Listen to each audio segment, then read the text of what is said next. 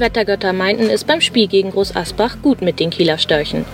Das angekündigte Gewitter blieb aus und so konnten die rund 1600 Kieler Fans im Trockenen und neben leeren Rängen ihre KSV lautstark anfeuern.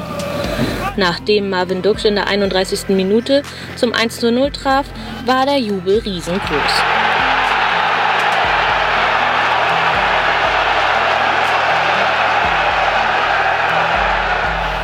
Holstein Kiel konnte den Vorsprung über die Zeit retten und konnte damit den Aufstieg in die zweite Liga perfekt machen.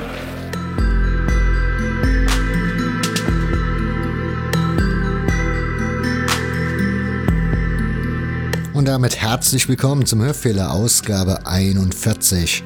Mein Name ist Nick und ich begrüße euch recht herzlich zu dieser Folge, in der, ihr konntet es dem Intro entnehmen, es um die KSV Holstein Kiel geht. Dazu eingeladen habe ich mir Matthias Hermann, seines Zeichens seit fast zehn Jahren Blogger bei Calcio Culinaria, Mitpodcaster bei 1912 FM und Autor des Buches 111 Gründe, die KSV Holstein Kiel zu lieben. Ihr merkt also, viel mehr Kompetenz geht eigentlich nicht mehr bei dem Thema. Und somit wünsche ich euch viel Spaß mit Ausgabe 41.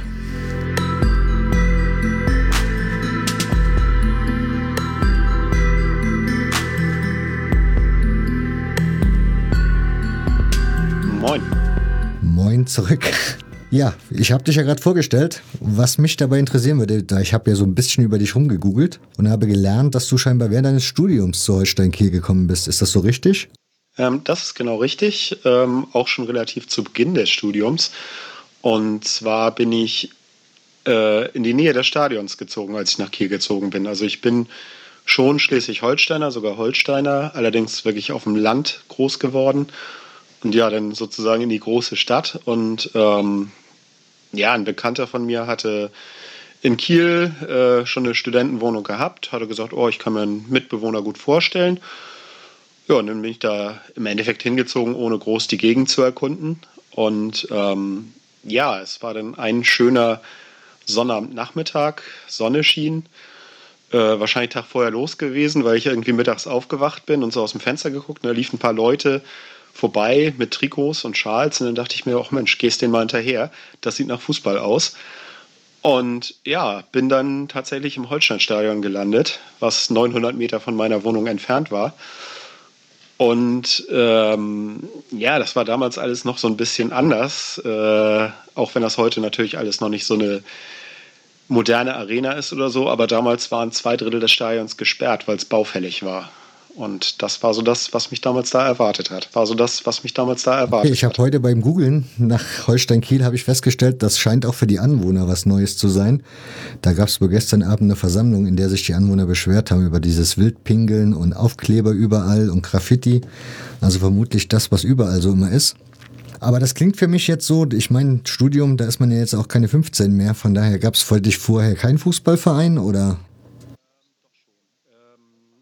Allerdings, ähm, doch schon. Äh, ähm, allerdings muss ich sagen, äh, ich komme aus einer Familie, wo Fußball irgendwie ähm, nicht so gelebt ja, der wurde. Erste Verein, den und, ich eigentlich so ähm, verfolgt ja, der erste hab, Verein, den ich eigentlich so Werder Bremen verfolgt habe. Und ansonsten war, war ich so ein ja, typisches Dorffußballkind. Also ja, typisches Meine meisten Kumpels also, haben beim MTSV Hohenwestedt gespielt. Äh, der wird vielleicht nicht jedem was sagen.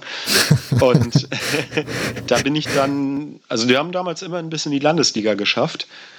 Und äh, dann bin ich halt sonnabends nachmittags immer mit meinen Kumpeln unterwegs gewesen. Also selbst habe ich nicht so viel gespielt. Ich habe andere Sportarten betrieben. Aber dann war man halt ja, mit dem MTSV Hohenwestedt unterwegs und wenn man mal nicht mit denen unterwegs war, ist man im Endeffekt ja, in Schleswig-Holstein mal so VfR Neumünster geguckt oder äh, den FC Reha, der wahrscheinlich niemandem was sagen wird, wobei die jetzt immer mal als Spielgemeinschaft bis in die Oberliga geschafft hatten.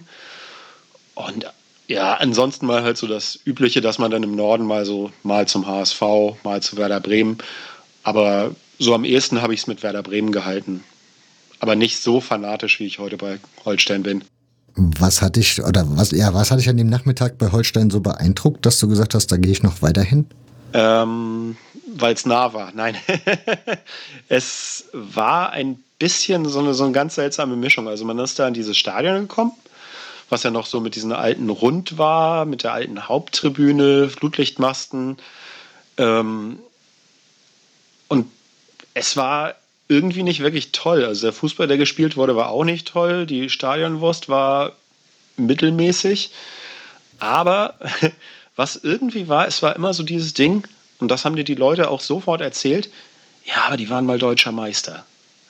Und das, das war irgendwie so witzig, ähm, weil man da in diesem rotten Stadion stand und dann aber gedacht hat, ja geil, hier spielt ein deutscher Meister. Das wird man ja irgendwie nicht los. Und ähm, ja, im Endeffekt war es zunächst einfach so eine Sache, dass man gesagt hat, boah, sonnabends nachmittags ist das ja eigentlich eine ziemlich gute Beschäftigung.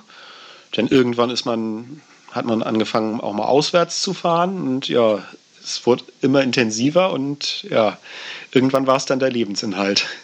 Ja, das hat sich ja bei dir noch ein bisschen weitergetrieben. Also du hast ja dann einen Blog gegründet oder vielleicht auch mitgegründet, bin ich nicht ganz so informiert. Vielleicht dazu kurz. Also du, dich hat es ja dann irgendwie voll in den Bann gezogen, scheinbar. Ja, ähm, war ja, so ein bisschen. Oder anders, anders gefragt, weil ich diese Erfahrung ja auch für mich so gemacht habe, auch so in dem Alter ungefähr. Das bei mir war es dann halt ein, einmal ein großer Umzug und dann Borussia Neunkirchen. Wie war so die Aufgabe? Also wie sind die Leute auf dich zugekommen? Also waren die offen oder haben die eher geguckt, wer steht denn darum? Und hat es dann ein bisschen gedauert, bis du in der Fanszene angekommen bist oder? Ja, also Fanszene ist, finde ich, immer so, so ein seltsames Wort. Ähm, ich, ich war jetzt nicht irgendwie Ultra oder so. Mhm. Ähm, ich habe zunächst eigentlich so, so in so einem etwas aktiveren Kuttenbereich des Stadions gestanden. Beziehungsweise am Anfang war es wirklich so, es, also dieses Rund war ja auch völlig überdimensioniert. Es war so, man hatte teilweise Heimspiele, also in den Ende der 90er gab es mal ein legendäres Spiel, wo ich glaube 109 zahlende Zuschauer waren. Ähm, das legendäre Pinneberg-Spiel. Und ansonsten, ich sag mal so, Anfang der 2000er gab es dann halt auch mal so Kulissen, die so um die 2000 waren. Und wenn man das dann so aufs ganze Stadion rechnet, dann hatte man eigentlich bequem Platz. Also man konnte sich da irgendeinen Ort aussuchen. Und ich glaube, was dann tatsächlich so ein bisschen dazu geführt hat, äh, dann in die Anführungsstriche, in Anführungsstrichen Szene reinzukommen, ist das Auswärtsfahren. Also mich hat es irgendwann wirklich auch gereizt, Holstein nicht nur zu Hause zu sehen, sondern wirklich mit Holstein unterwegs zu sein. Einerseits, weil ich sowieso gerne ähm, reise und auch da jetzt, ich muss nicht nach Australien oder äh, was weiß ich, äh, Kanada. Ich finde das auch immer ganz interessant, einfach mal in Deutschland selbst unterwegs zu sein. Und man lernt ja auch über den Fußball relativ viele Orte kennen, wo man vielleicht ansonsten nicht hinfahren würde. Also jetzt nichts gegen, was weiß ich, Plauen oder so oder Neunkirchen. Ähm, aber wenn man dann mit Holstein unterwegs ist und ähm, dann hat man halt das ganze Wochenende drumherum geplant. Und um jetzt auf den Punkt zurückzukommen, wie das mit der Szene war, ähm, wenn man dann freitagsabends in Plauen war, das hatten wir zweimal, dass damals der Verband das so nett gelegt hat, also die weiteste mögliche Auswärtstour in einer Regionalliga und das dann schön auf den Freitagabend, herrlich. Ähm, ja, da stand man dann mit 13 Leuten und wenn man denn einer von diesen 13 Leuten war, dann äh, ja, gehört man dazu. Das ist scheißegal, äh, wer man ist, man ist dabei und äh, ja, irgendwann fiel das dann auf, dass ich halt immer mit dabei bin und wow, so ging das dann los. Was war dann für dich der Grund, einen Blog zu gründen oder ins Leben zu rufen? Ähm, ja, so ein bisschen. Also es gab damals äh, den Holstein-Blog mit CK. Das war ein sehr guter Blog meiner Meinung nach. Ähm, aber ja, es war einfach so das Ding, hey, man hat so ein bisschen auch andere Ideen als der. Plus, ich habe relativ gerne fotografiert. Damit ging das eigentlich los. Äh, mhm. Äh, zunächst so von der Tribüne runter fotografiert und da waren dann auch einige Vereinsleute auf mich zugekommen, hatten gesagt, oh Mensch, äh, das sind ja gar nicht so schlechte Bilder, willst du nicht eine Akkreditierung haben? Also das war damals dann noch so möglich. Hat man natürlich gesagt, ja gerne. Und ähm, ja, wenn man dann Bilder hat, schreibt man auch ein bisschen was dazu. Dadurch, dass ich dann ja, ich finde Groundhopping ist immer ein blödes Wort. Also ich bin einfach gerne unterwegs und gucke dabei Fußball. Ähm, das kam dann noch mit dazu, dass man so ein bisschen die Leute auch so ein bisschen darüber aufklären wollte, was passiert denn vielleicht außerhalb von Holstein noch so an interessanten Fußballgeschichten und da auch gerade mal so Vereine, die jetzt nicht in der Bundesliga oder zweiten Bundesliga spielen, die aber trotzdem eine große Historie haben. Und als dritter Grund dann natürlich auch Calcio Culinaria. Ähm, wir hatten damals echt eine Stadionwurst, die nicht gut war. Und äh, wir hatten dann so ein bisschen uns dann auch so, ja, auf den Weg gemacht, äh, mal das Stadionessen der Republik zu testen und vielleicht da die großen Highlights zu finden oder auch zu zeigen, wie es besser geht. Was sind groß, also was waren die großen Highlights? Wo schmeckt die Wurst? Wo schmeckt die Wurst? Ähm, ich sage immer, je weiter man Richtung Thüringen kommt, desto besser ist sie. Ist tatsächlich so. Ähm, man merkt einfach, dass da das wirklich eine Bedeutung hat. Ansonsten ist es aber auch so, im Ruhrgebiet habe ich ein, zwei sehr gute Würste gegessen.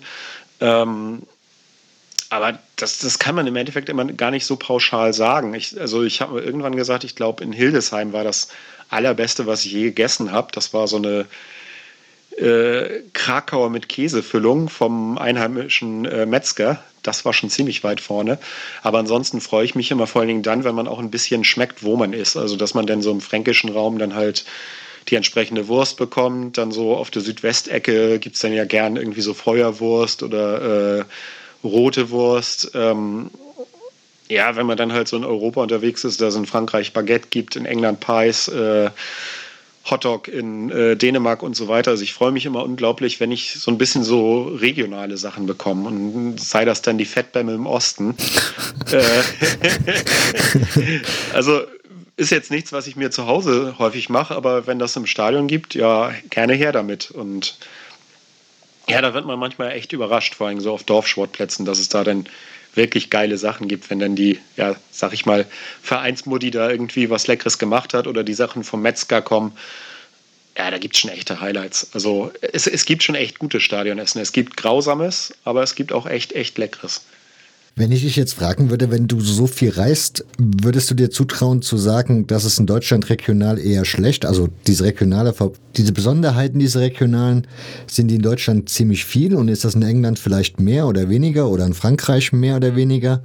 Oder kann man das einfach gar nicht festmachen?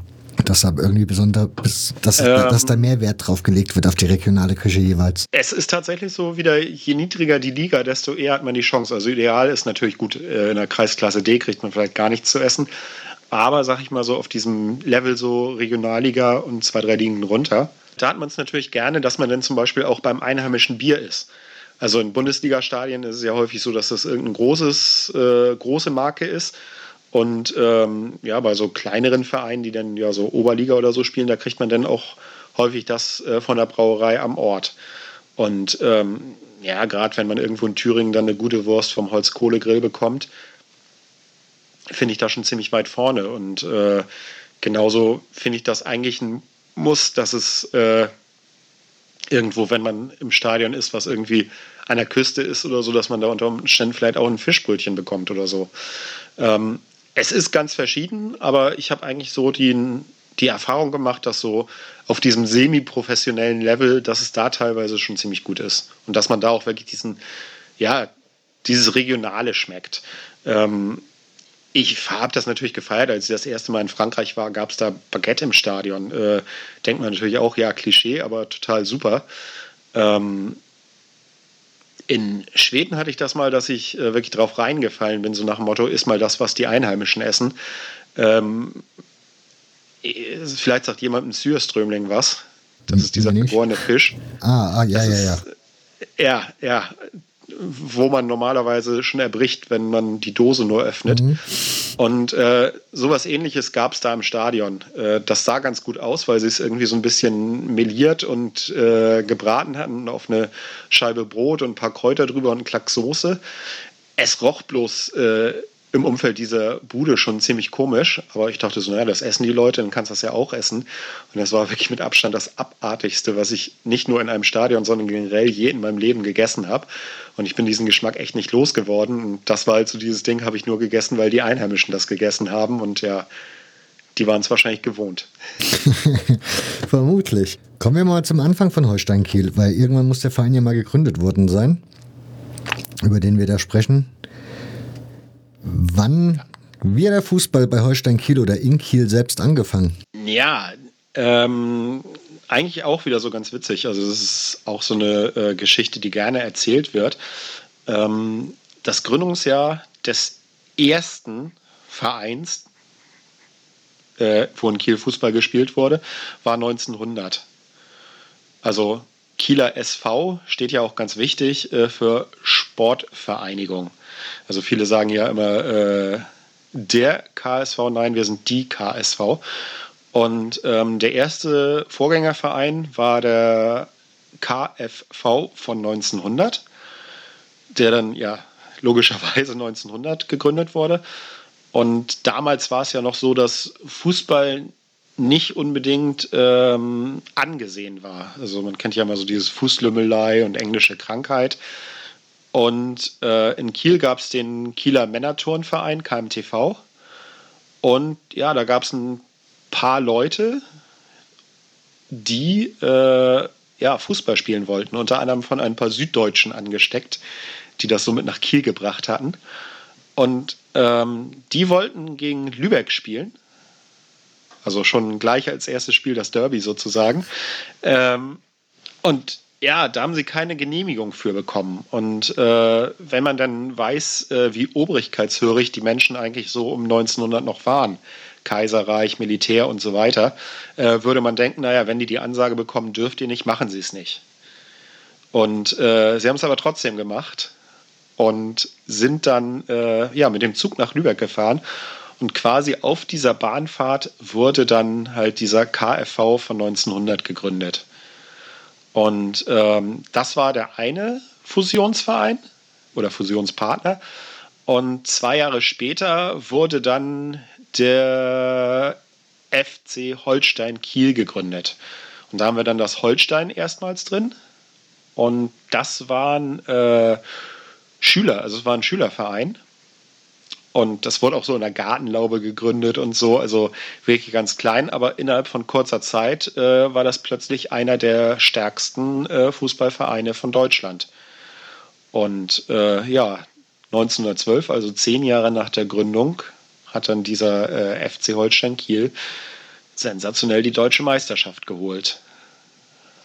Genau, also 1912 Deutsche Meisterschaft hast du jetzt gerade gesagt, aber ihr seid ja auch Vizemeister geworden schon 1910. Jetzt ist die Richtig. Frage, die ich mir stelle, wie hat es der Verein geschafft, so schnell nach oben zu kommen? Also gibt's, hast du da eine, oder gibt es in der Historie eine Erklärung dafür, den englischen Trainer oder irgendwelche super Fußballer, die man von außerhalb geholt hat, oder?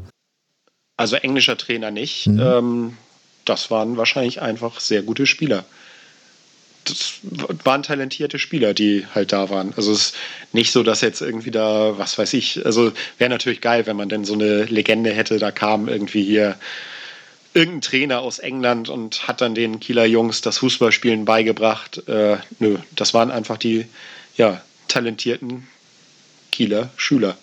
Wie viel weiß man noch über die deutsche Meisterschaft von 1912? Ja, ja, also man weiß schon äh, relativ viel. Es, also ähm, der Endspielort war ja ähm, das äh, Stadion an der Hohe Luft in Hamburg, wo der SC Victoria spielt. Also mhm. das ist natürlich immer so eine kleine Pilgerstätte auch äh, für Kieler. Ähm, Ernst Möller war der äh, Torschütze durch einen Elfmeter. Und ähm, ja, es, es gibt tatsächlich auch noch so äh, ein, zwei, äh, naja, was heißt Augenzeugenberichte von damals. Ähm, das ist im Endeffekt ganz witzig. Es gibt halt noch dieses Bild von der deutschen Meisterschaft, wo sie dann diesen ja, großen Lorbeerkranz, äh, der eine Spieler hat den dann um. Und äh, das ist irgendwo äh, überliefert, dass halt äh, die Spieler damals alle Hände voll zu tun hatten, äh, Souvenirjäger abzuhalten, äh, weil die sich nämlich alle ein äh, Blatt aus diesem Lorbeerkranz stibitzen wollten. also schon damals äh, ganz äh, schlimme Szenen. Ich habe deinem Buch entnommen, dass ihr aber auch Doublesieger seid zu jener Zeit, ne? richtig. DFB-Pokal gab es ja damals noch nicht. Ähm, stattdessen war das, ähm, man wollte damals so ein bisschen äh, das hinbekommen, dass halt äh, der ähm, Fußball ein bisschen angesehener ist in Deutschland und hatte dann, es gab auch äh, die Akademikermeisterschaft. Und äh, ja, das war dann mit gestiftetem Pokal, glaube ich, vom Kaiser sogar. Und ähm, ja, im selben Jahr hat Kiel die dann äh, auch geholt, diese Akademikermeisterschaft. Und insofern kann man sagen, dass äh, Kiel nicht nur 1912 deutscher Meister war, sondern auch ja, der erste Doublesieger der deutschen Geschichte. Ich habe in diesem Zusammenhang das erste Mal von diesem Akademikerpreis oder von dieser Meisterschaft gelesen. Mir vorher noch nie aufgefallen. Gibt es da irgendwie noch ein bisschen mehr Historie, von der du weißt? Oder ist das auch nur eine Randnotiz, die du mitgekriegt hast? Ähm, naja, man weiß da auch die Spieler und so. Der Wettbewerb war, glaube ich, nicht so fürchterlich lang. Ich glaube, oh, lass mich lügen, vier oder fünf Ausgaben gab es davon. Äh, dann kam ja auch der Krieg. Ähm, also ist, glaube ich, kein Wunder, dass man von äh, diesem Wettbewerb nicht so viel gehört hat, ähm, weil er halt relativ schnell wieder verschwunden war. Ähm, es war auch nicht so, dass äh, quasi die äh, gesamte Holstein-Mannschaft da gespielt hat, äh, sondern nur ein Teil. Halt, man musste da so bestimmte Sachen vorweisen, dass man so und so lang eingeschrieben war. Ähm, ja, das weiß man eigentlich so. Dann habe ich festgestellt, ihr habt auch erstmal ein bisschen auf verschiedenen Plätzen spielen müssen. Ist von denen irgendeiner dabei, den man kennen kann, kennen sollte oder vielleicht auch besuchen sollte, bevor ihr das Holstein-Stadion als festen Ort gefunden habt? Ähm, das Problem ist, da kann man nicht mehr so viel besuchen, okay. weil diese Plätze nicht mehr existieren. Mhm. Ähm, aber das Holstein-Stadion ist natürlich ähm, schon relativ lang, also über 100 Jahre an diesem Ort. Also ist das auch wirklich ein äh, geschichtsträchtiger ähm, Platz, auf dem wir spielen. Und ähm, ich glaube, so lange spielt kein anderer Verein in Deutschland an dem äh, Ort. Was tatsächlich noch vorhanden ist, ähm, ist das erste Vereinsheim sozusagen. Das äh, war nämlich das Storchennest, was heute Gutenberg heißt. Und das Storchennest äh, ist halt da in der Nähe des alten Platzes gewesen und ähm, dem verdankt Holstein auch unter anderem seinen Spitznamen, weil wir ja die Kieler Störche sind. Aha, okay. Da wissen wir das auch mal. Ich hätte das jetzt ja, einfach so gedacht, da schönes, also schöne Bezeichnung, weil mehr irgendwie Störche kann man sich so vorstellen. Hätte da die Verbindung hergeholt? Ja, wobei Störche jetzt also nicht so am Meer leben eigentlich. Ich kenne mich, ja gut, aber ich würde die mit, ich weiß nicht, gut, die gibt es hier bestimmt auch, aber ja. Ja, eine, eine zweite Sache, die noch kommt, ähm, klassische Spielkleidung, weiß-weiß-rote Stutzen. Und das passt natürlich auch so ein bisschen äh, zum Gefieder und äh, den Beinen des Storches. Aber gab es diese Vereinsfarben schon von Anfang an? Ähm, boah, da erwischst du mich jetzt. Ähm, ich glaube relativ lange. Ich, ich meine, das Weiß-Weiß-Rot war mit das erste. Und die Kombination, also dieses Blau-Weiß-Rot, gab es dann äh, nicht äh, so unbedingt, also in diesem klassischen Trikot blau, äh, Hose weiß, Stutzen rot. Da gab es dann auch mal gestreifte Trikots und so. Also da gab es dann verschiedene Versionen von. Aber es sind natürlich auch die Landesfarben und äh, sind ja auch in unserem Wappen drin. Ich das war jetzt nicht so, dass wir irgendwann mal grün getragen hätten. Nein, aber der andere Fusionsverein hatte, glaube ich, grün irgendwie mal drin, ne? In seinen, in seinen Farben. Ja, ich, ich glaube ja. Ja. Was mich da auch interessieren würde bei dieser Fusion, die ist ja ziemlich komisch, also für mich als Außenstehender leuchtet sieht das ziemlich komisch aus, weil da fusionieren zwei Vereine und es bleibt letzten Endes von dem einen nichts anderes übrig als die Jahreszahl. Ja, das muss man allerdings sagen, dass ähm, der erste KfV, also der 1900 gegründete Verein, ähm, war zwar der Verein, der jetzt, sag ich mal, den Fußball nach Kiel gebracht hat, ähm, aber schon vor dem Ersten Weltkrieg eigentlich ja immer mehr an Bedeutung verlor. Also äh, der Verein, der wirklich den Ton angegeben hat und der ja auch die Erfolge gefeiert hat, war einfach äh, der FC Holstein Kiel. Und ähm, es war dann auch so, dass ähm, bei den äh, Vergleichen, also Spielen gegeneinander, äh, eigentlich immer äh, Holstein gewonnen hat. und es dann auch so war, dass äh, bei dem ersten KFV eigentlich im Endeffekt gar nicht mehr so viel Fußball gespielt wurde. Die haben sich dann auf äh, vor allem Leichtathletik ja, spezialisiert. Und ähm, dann muss man einfach sagen, dass äh, es so war, ja, dass Holstein halt schon der bedeutendere Verein von beiden war. Und ähm, es war auch so, dass äh, der erste KfV halt auch deutlich weniger Mitglieder hatte. Okay. Und dementsprechend äh, war es dann so, äh, dass ähm, halt äh, dementsprechend äh, relativ viel übergeblieben ist. Weiß man, warum es, die, warum es die Fusion gab? Also gab es da irgendeine gewisse Ursache, warum man das gemacht hat? Ähm, ja, dazu äh, muss man sagen, ähm, es ist natürlich so, äh, dass äh, vorher auch äh, der Erste Weltkrieg war, dass ähm, dadurch natürlich auch äh, ja, viele ähm, Mitglieder äh, ja, im Feld geblieben sind, also gestorben sind, gefallen sind. Und ähm, dann war es so, dass im Endeffekt sollte ein Verein entstehen, der halt richtig stark ist. Und ähm, es gab in Kiel äh, einen Menschen, der hieß äh, Georg Blaschke. Und ähm, das war derjenige, der im Endeffekt äh, auch damals die Idee hatte, einen Fußballverein zu gründen.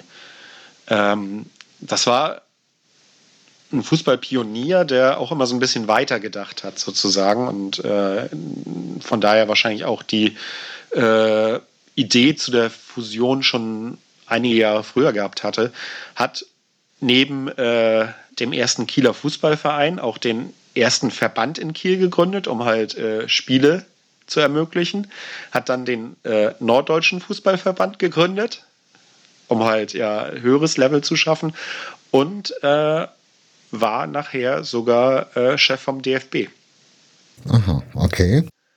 Also es war so ein Pionier, der mhm. das halt vorangetrieben hat. Und übrigens, äh, das mit den Farben, äh, natürlich, äh, der KV hatte schwarz-grün, Entschuldigung.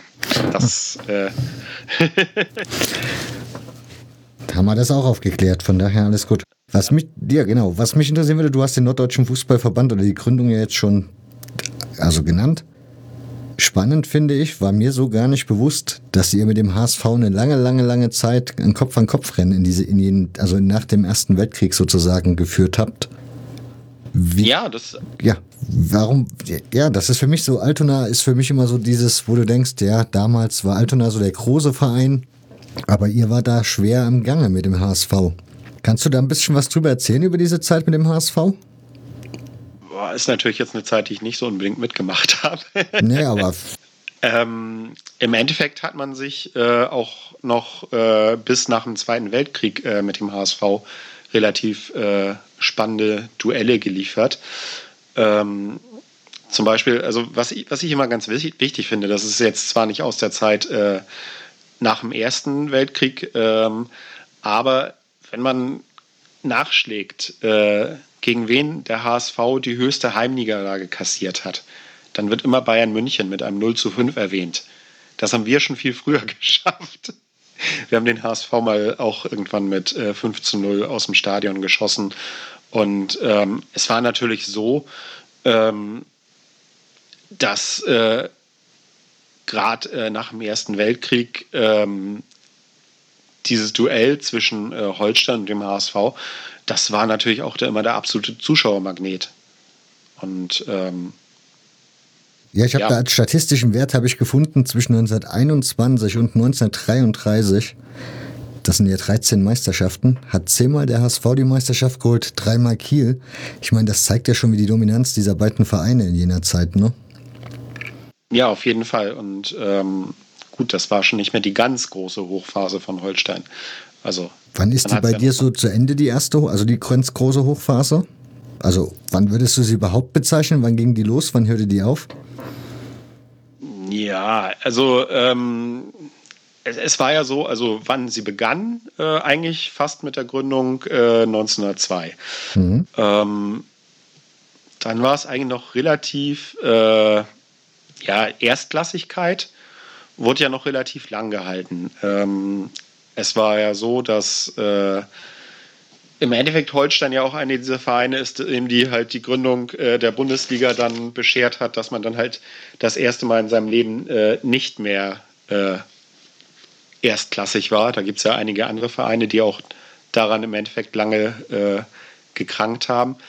Ähm, ja, es äh, wird ja immer noch, manchmal wird ja auch so gefragt äh, nach dem besten Spiel aller Zeiten. Und äh, das fiel tatsächlich äh, bei Holstein Kiel mitten in den Zweiten Weltkrieg. Mhm. Und ähm, das war nämlich gegen Schalke, was damals ja auch ein, äh, mit dem Schalker Kreisel äh, ja eins der Teams äh, war in Deutschland. Und äh, das konnte, das, die wurden ähm, 1943 war das, äh, haben die mit 4 zu 1 gegen Holstein äh, verloren.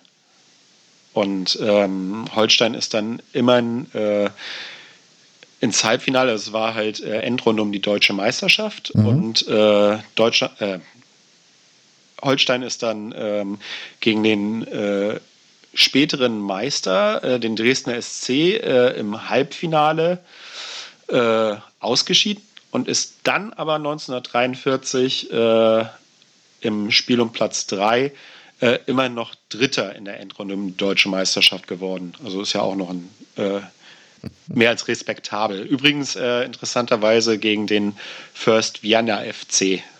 Also Holstein gegen Wien, aber nicht international. ja, und First Vienna, wer es hören möchte, dazu gibt es auch eine Podcast-Ausgabe beim Hörfehler zu dieser Vereinsgeschichte. Ich glaube, dieses Spiel haben wir nicht drin gehabt, ne? Das, darüber haben wir nicht gesprochen. Ja, und es ist, wenn ich sage, äh, Holstein ist äh, bis 63 immer erstklassig gewesen, dann muss man äh, leider erwähnen, äh, die Saison 48, 49, ähm, in der äh, Holstein vom Spielbetrieb ausgeschlossen wurde. ja, das genau. Erzähl mir das, erzähl mal die Geschichte bitte dazu. Weil eigentlich wurden sie ja sogar zweimal von dem Spielbetrieb außen, also ausgeschlossen in dieser Zeit direkt nach dem Krieg. Ja, also es war so, also diese Saison äh, 48, 49, das war so. Puh, jetzt mal so, so ganz ähm, knapp gesagt. Das war damals so, dass äh, wenn Spieler innerhalb, also es gab damals 48, 49 ja noch nicht die Bundesrepublik. Es gab die verschiedenen Besatzungszonen und es war damals so, dass wenn Spieler äh, innerhalb von äh, Besatzungszonen gewechselt sind, dass das quasi, ähm, ja, dass dann die Spielerlaubnis von wo sie waren erloschen ist und sie dann äh, wieder äh, woanders anfangen konnten. Und es war, wenn ich es ganz richtig zusammenbekomme, so war es, es gab einen Spieler, Willi Hamann, der zunächst bei Kilia, meine ich, gespielt hatte, dann weg ist, weil es irgendwie nicht so lief. Und dann ist er wieder zu, nach Kiel gekommen, hat sich da dann aber Holstein angeschlossen. Und es war so, der ist, glaube ich, nur für drei Spiele oder so eingesetzt worden. Ähm, und ähm, es war dann so, dass Hannover in dem Jahr abgestiegen ist und die dann aber im Nachhinein gesagt haben, dieser Spieler, der da bei Holstein mitgespielt hat, der hätte gar nicht spielen dürfen. Und äh, ja, das wurde dann ähm, ja, entschieden, dass äh, Hannover da anscheinend recht hatte. Und äh, es war dann so, dass äh, ja, äh, Holstein vom Spielbetrieb ausgeschlossen wurde und äh, in der Zeit ja keine offiziellen Punktspiele mehr machen durfte.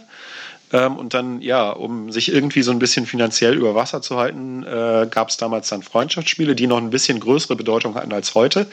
Und da gab es unter anderem, ich meine, am zweiten Weihnachtsfeiertag einen legendären Sieg gegen Bayern München. Ihr habt. Und. Ja, nee, erzähl weiter. Ja, und äh, in der nächsten Saison äh, wurde Holstein dann wieder äh, in die Oberliga aufgenommen. Das war dann ohne jede Diskussion einfach direkt wieder in die Oberliga und nicht von unten dann neu oder so? Nee, nee, nee, nee, nee, nee. Das, man wurde dann wieder, man, ja, wurde dann wieder sozusagen in die Arme genommen. also okay. musste nicht in der Kreisliga starten. Ihr habt aber zu der Zeit eh jede Menge internationale Spiele begangen, ne? Also ihr vor allen Dingen, ihr habt dann an irgendeinem Baltik-Pokal teilgenommen, also so irgendeine Baltikmeisterschaft, die ihr auch gewonnen habt. Und habt ja, sonst, ja. Ja, ja, es, es gab damals ja äh, sowieso ähm, viel mehr internationale Vergleiche, also diese äh, baltischen Spiele oder wie sie hießen. Ähm, das war ganz lustig, weil Holstein da quasi Deutschland vertreten hat. Ähm, und ansonsten gab es halt ähm, auch äh, Skandinavienreisen. Ähm, es gab damals auch äh, häufiger mal äh, Vergleiche mit englischen Mannschaften. Ähm, das ging sogar noch äh, bis äh, in die 60er äh, hinein. Da hat Holstein zum Beispiel mal gegen Newcastle äh, getestet. Ja, und ähm, wenn man sich das heute so anguckt, gegen welche Vereine man da so teilweise gespielt hat, das wird man sich heute dann auch wieder wünschen. Also naja. so auch als Freundschaftsspiele.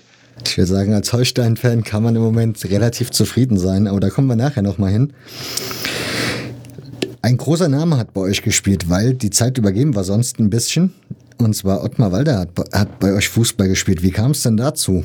Ich meine, den verbindet man ja eigentlich total mit dem FCK. Wahrscheinlich auch zu Recht. Also Klar, bestimmt. Das ähm, muss man äh, dann auch wirklich sagen. Ähm, ich erwähnte ja dieses Spiel gegen Schalke. Mhm. Äh, da hat er zum Beispiel mitgespielt.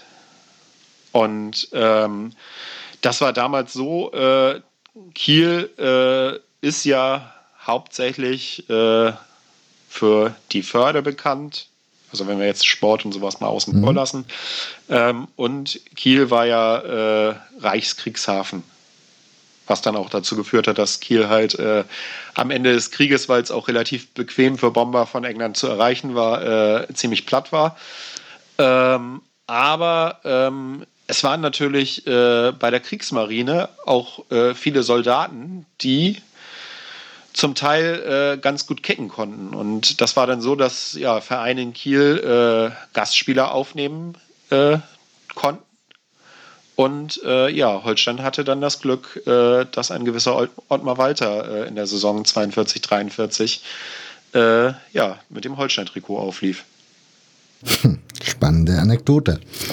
Weil du es vor uns am Anfang erwähnt hattest, da kommen wir nämlich jetzt, da können wir den Bogen schließen. Du hattest ja vor uns erzählt, dass das Stadion, als du da hingekommen bist, das erste Mal noch relativ Ruine war. Oder sagen wir mal nicht mehr zeitgemäß. Aber eigentlich, es war ja nach dem Krieg, war das Ding ja auch zerbombt, soweit ich das gelesen habe. Und wurde dann ja auch erst 49 wieder aufgebaut. Und dann kam 1950 die neue Haupttribüne und die Traversen Gegengerate. Sprich, war das dann der Zustand, wie du das Stadion kennengelernt hast? Also tatsächlich. Ähm, es ist zwar so, dass äh, Holstein das Stadion äh, zweimal äh, das Ziel von einer Windhose, äh, also einem kleinen Tornado wurde, äh, aber so an sich natürlich ähm, mit äh, einigen Umbauten, also die Haupttribüne wurde natürlich mal ein bisschen, dann kamen da Schalensitze statt Bänke, aber an sich dieses ja, rund mit den Traversen und der Haupttribüne, das ist der Zustand, der halt nach dem Zweiten Weltkrieg geschaffen wurde und der dann auch äh, relativ lange Bestand hatte. Was? Also ich habe es auch noch ohne Wellenbrecher kennengelernt.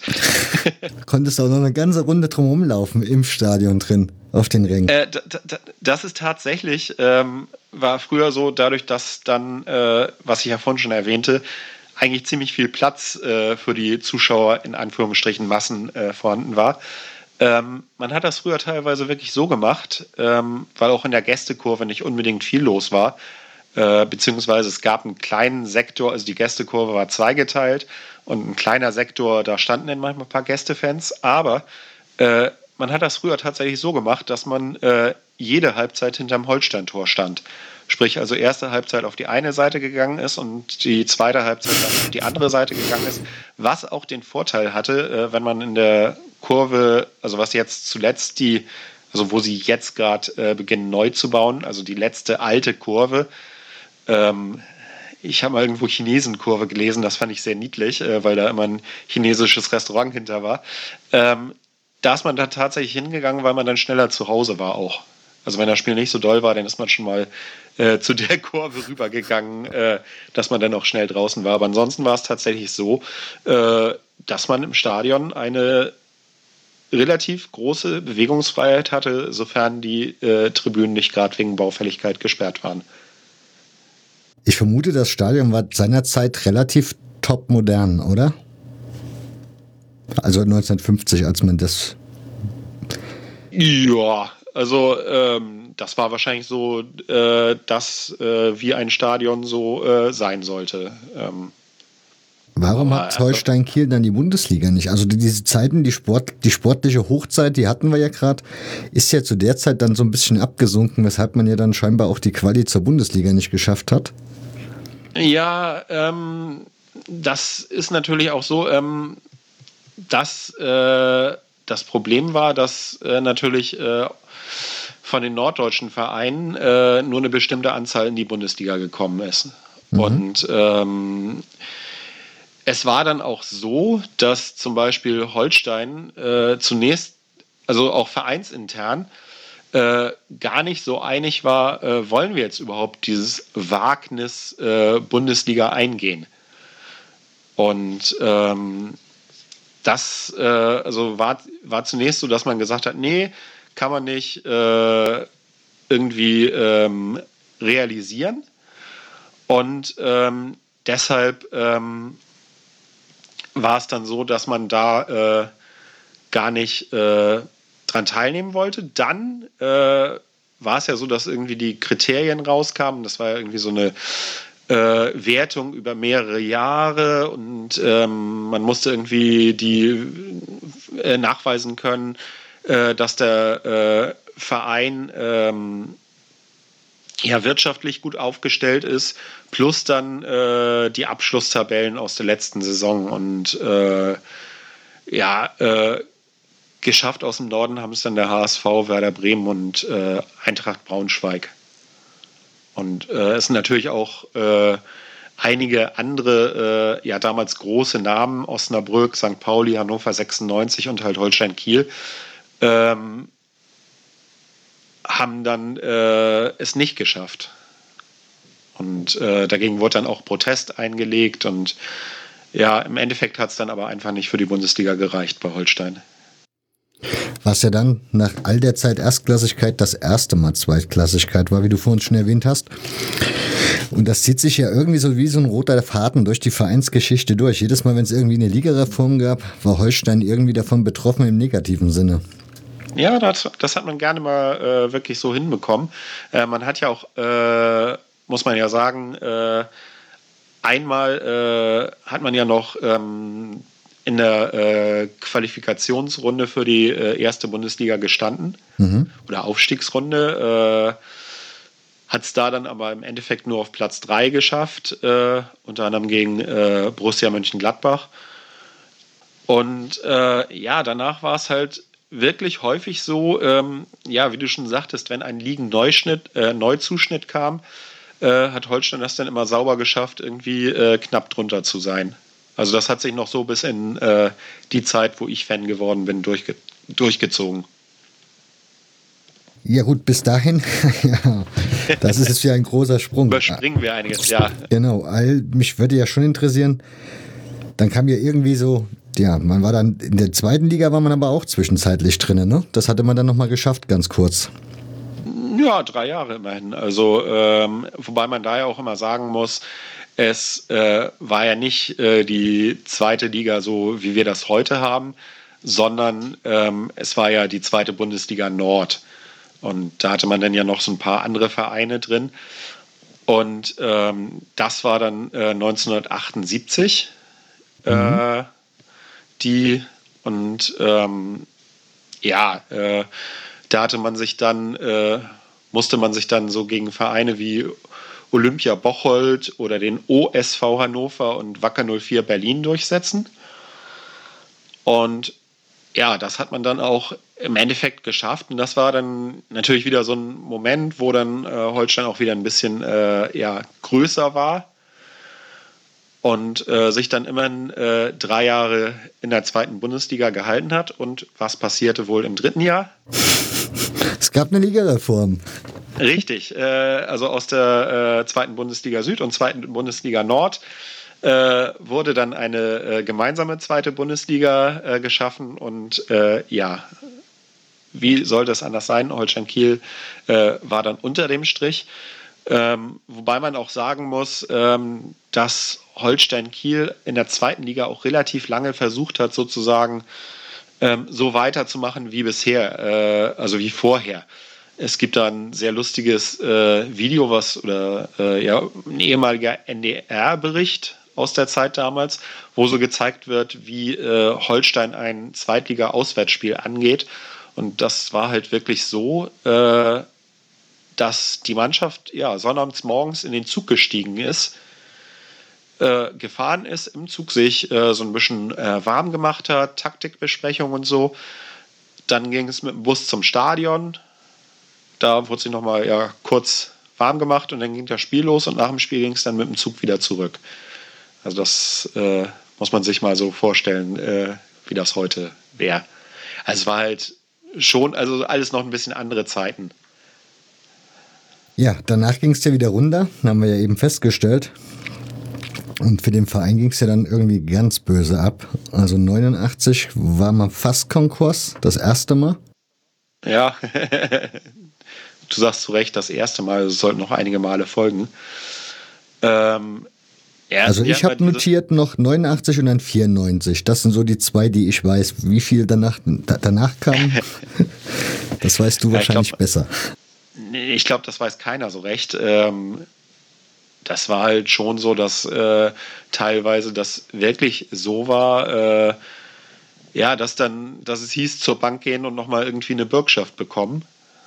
Also es war wirklich so, dass in der Zeit äh, Holstein, ja, nicht nur sportlich, äh, sondern halt auch finanziell äh, komplett am Boden war. Und ähm, ja, deshalb äh, sind, glaube ich, viele, die ein bisschen länger dabei sind, heute so ganz demütig, was den jetzigen Erfolg betrifft. Weil man halt auch genau weiß, äh, dass Ende der 80er und in den 90ern, dass das in eine ganz andere Richtung hätte gehen können. Und damit, ihr kennt das schon, eine kurze Werbeunterbrechung in eigener Sache, denn wenn euch dieser Podcast gefällt, dann helft doch dabei, dass er ein bisschen sichtbarer wird. Das geht ganz einfach. Zum einen, ihr folgt mir oder besser gesagt dem Podcast auf den sozialen Medien, zum Beispiel auf Twitter unter @drkotscher und bei Facebook und Instagram unter Hörfehler Podcast. Genauso gut funktioniert natürlich immer noch Mundpropaganda. Das heißt, erzählt euren Freunden in der Familie, im Bekanntenkreis davon, empfehlt den Podcast weiter. Und wenn ihr ganz viel Lust habt, und das würde mich sehr, sehr, sehr freuen und das weiß ich echt zu schätzen. Dann geht doch mal auf hörfehler.org und schreibt eure Meinung zu dieser Folge oder zu diesem Podcast in die Kommentare. Oder ihr könnt auch wie Michael Heines getan hat und dafür tausend Dank Michael, auf iTunes gehen und eine Rezension schreiben. Wie auch immer ihr euch entscheidet, ich sage tausendmal Dank und nun geht's weiter mit Ausgabe 41.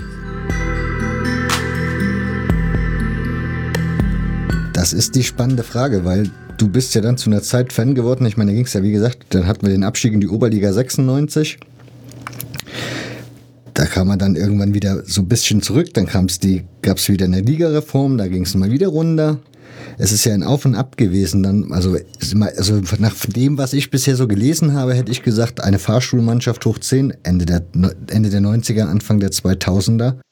Richtig. Und was, was das Ganze mal so ein bisschen verdeutlicht, äh, wo man damals stand. Äh, sagen dir der TSV Altenholz oder der TUS Felde etwas? Ja, aber nur weil ich so ein Videotext-Zapper früher war. ja, eben, aber äh, wahrscheinlich vielen Menschen sagen diese Vereine nichts. Ähm, und das war damals das Level, auf dem Holstein gespielt hat. Also sind übrigens zwei äh, Orte in der Nähe von Kiel, wenn man nicht Dörfer sagen will. Äh, und auf dem Level hat halt Holstein gespielt. Und was war der Grund, dass man es dann irgendwie so langsam, aber sicher nochmal nach oben geschafft hat? Und da sind wir dann wieder bei Altenholzenfelde. Ähm, man hat sich im Endeffekt irgendwann gesagt, es bringt nichts, wenn wir mehrere Vereine haben, die irgendwo viertklassig rumdümpeln, sondern wir müssen die Kräfte bündeln, auch wirtschaftlich, und dann äh, zusehen, äh, dass wir halt einen Verein nach oben bringen und das war zum Glück dann äh, Holstein.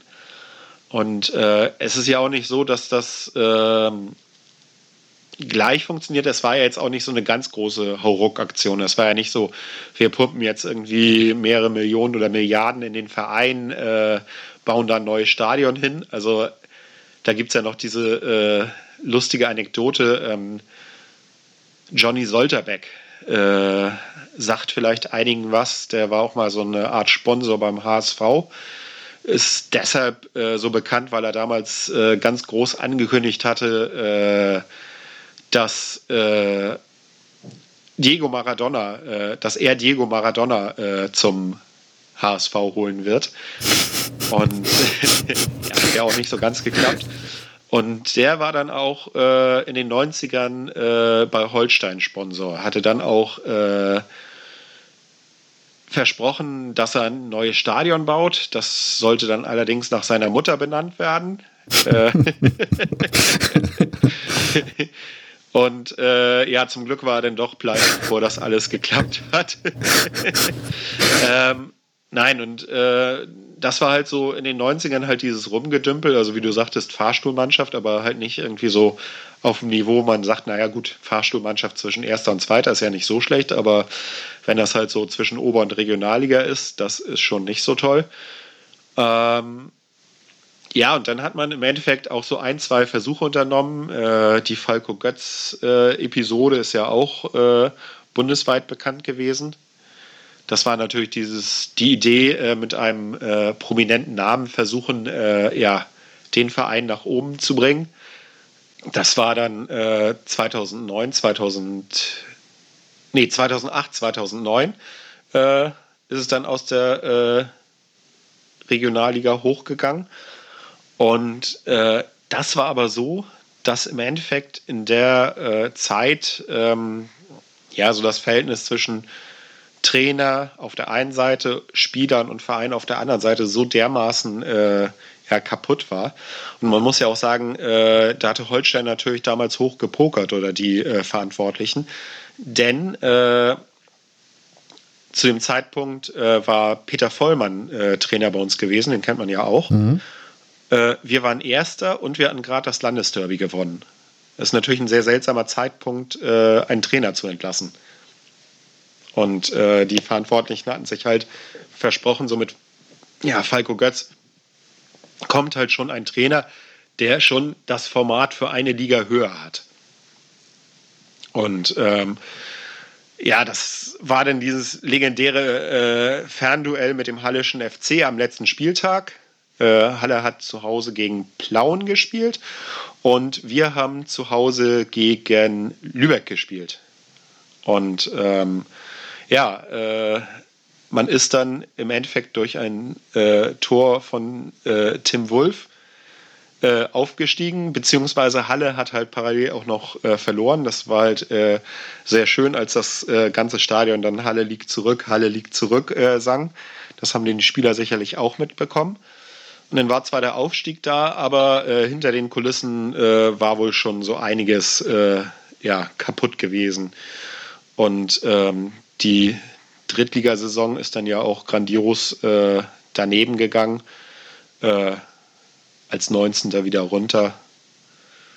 Ja, und dann hatte man sich auch überlegt, ähm, nee, das war nicht der richtige Weg. Also das muss man ja sagen, dass man dann da wenigstens draus gelernt hat und dann äh, gesagt hat, so, wir schaffen auch erstmal sozusagen ja die Rahmenbedingungen. Also wir hatten damals ein Nachwuchsleistungszentrum, wo ähm, Spieler gekommen sind und ja wirklich äh, gestaunt haben und auch äh, Leute von anderen Vereinen gesagt haben, Mensch, also das haben nicht mal Erstligisten. In der Zeit hatten wir auch ein, zwei Dänen äh, bei uns verpflichtet und die haben halt gesagt, ja, also in Dänemark hat kein anderer Verein, äh, vielleicht äh, FC Kopenhagen und Brøndby, äh, aber ansonsten hat kein dänischer Profiverein so ein Nachwuchsleistungszentrum wie Holstein.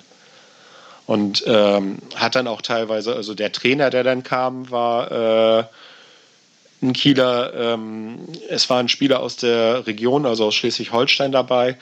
Und ähm, das fand ich halt damals auch relativ faszinierend. Man muss ja sagen, so, also diese ganze Falco Götz-Geschichte, zerstrittene Mannschaft und so weiter, das ist natürlich was, wo Fans auch durchaus sich ähm, ja von ihrem Verein so ein bisschen abkehren, wenn sie sowas erleben. Mhm. Und ähm, ich finde, dass es Holstein da tatsächlich relativ schnell geschafft hat, ähm, ja, wieder sozusagen Geschlossenheit zu erzeugen. Was? Und ja. Was mich interessieren würde, wie du gesagt, du, wir kommen nochmal auf diese Ruinen des Stadions zu, wo du vor uns gesagt hast. Ihr hattet ja damals auch das Problem, als ihr die dritte Liga erreicht habtet, war dieses Stadion ja auch wieder nicht in der Lage, den Anforderungen des DFB gerecht zu werden. Wie hat, wo hat der Verein das Geld her gehabt, dass er es auf einmal so stemmen konnte? Ich meine, zum einen hast du natürlich die Mannschaft, mit der du sportlich konkurrenzfähig sein willst, und auf der anderen Seite musstest du aber auch recht, richtig Geld in das Stadion stecken, weil ihr hatte zwischendurch, glaube ich, eine Kapazität 8000 Zuschauer.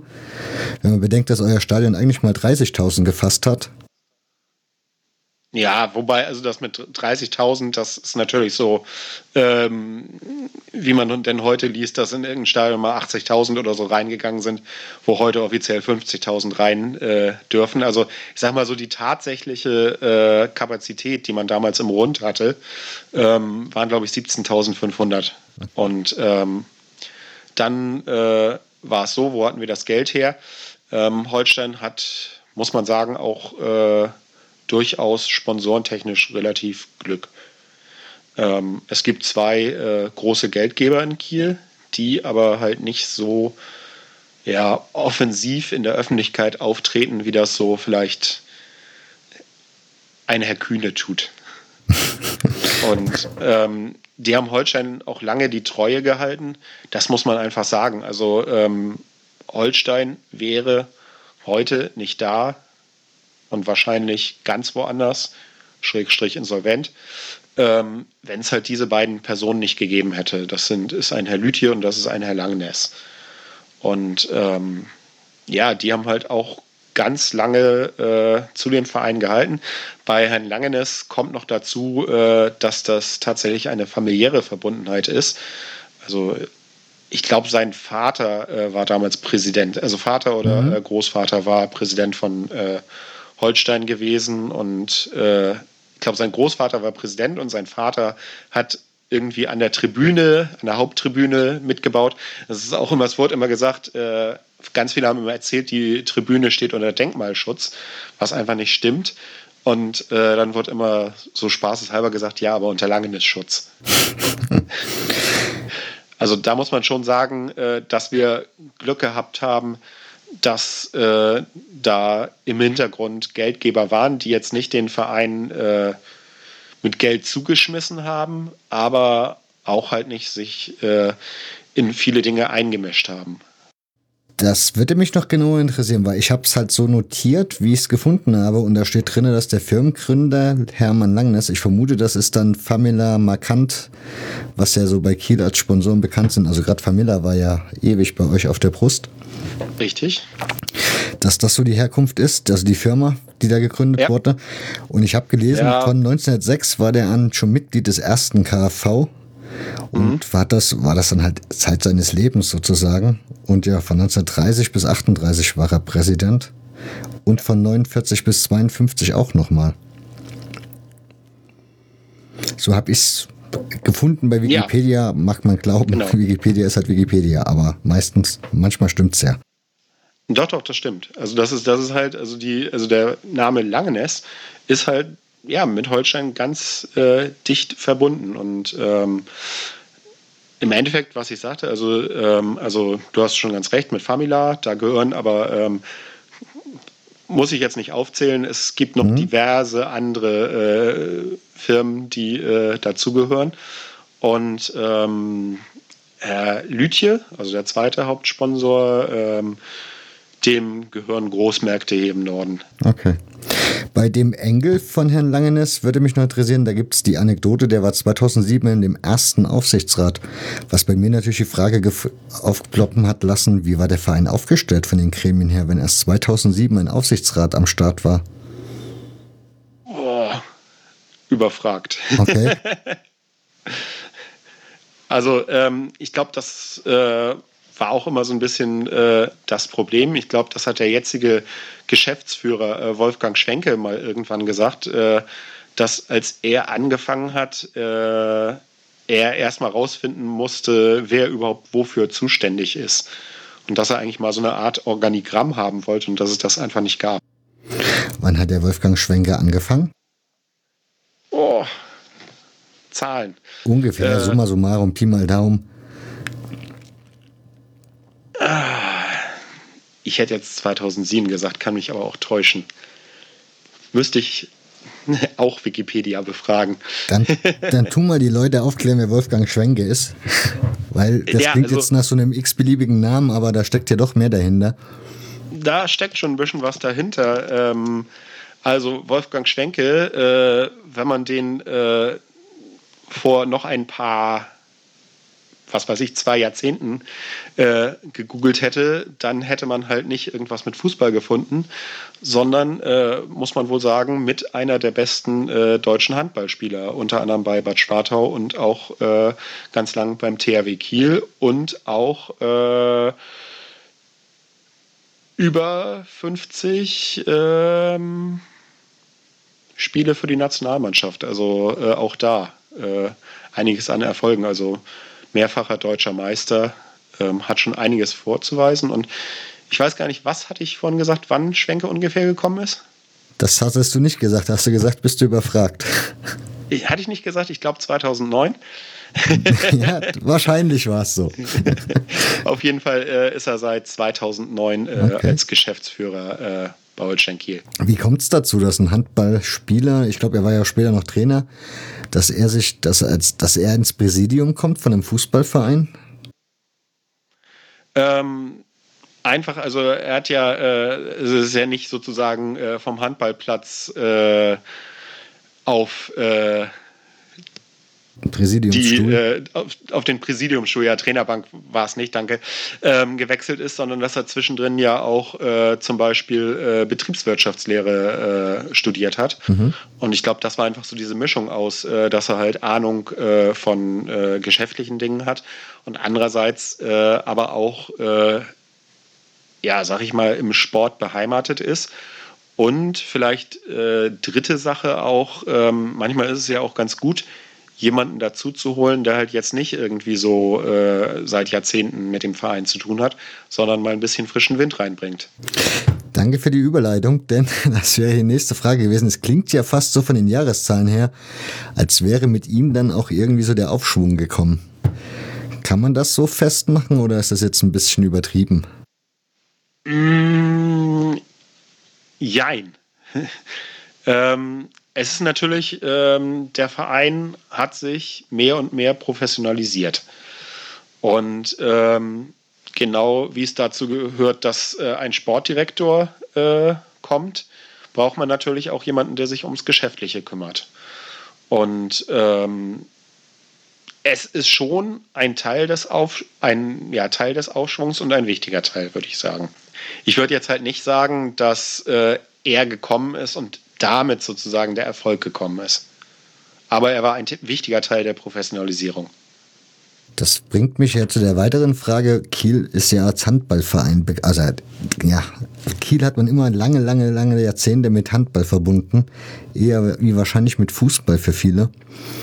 Wie ist dann das Verhältnis gewesen zwischen diesen beiden Vereinen, also zwischen dem Fußballverein und zwischen dem Handballverein in Kiel? Naja, es war schon so, also ich bin halt äh, 99, 2000 nach Kiel gezogen. Und ähm, da war es so, der THW war erfolgreich, also Champions League, Meistertitel geholt und so weiter. Ja, und Holstein hat halt in einem äh, bruchreifen Stadion äh, viertklassig gespielt. Und dann war es eigentlich so, dass ähm, ja, man eher so von den Handballfans wurde man so ein bisschen belächelt bis bedauert. Und ähm, es war natürlich auch so, dass klar war, dass die großen Sponsoren damals sich natürlich für den THW interessiert haben. Und ähm, ja, es ist halt so, dass damals also Holstein auch teilweise so, so, wirklich gar nicht stattgefunden hat.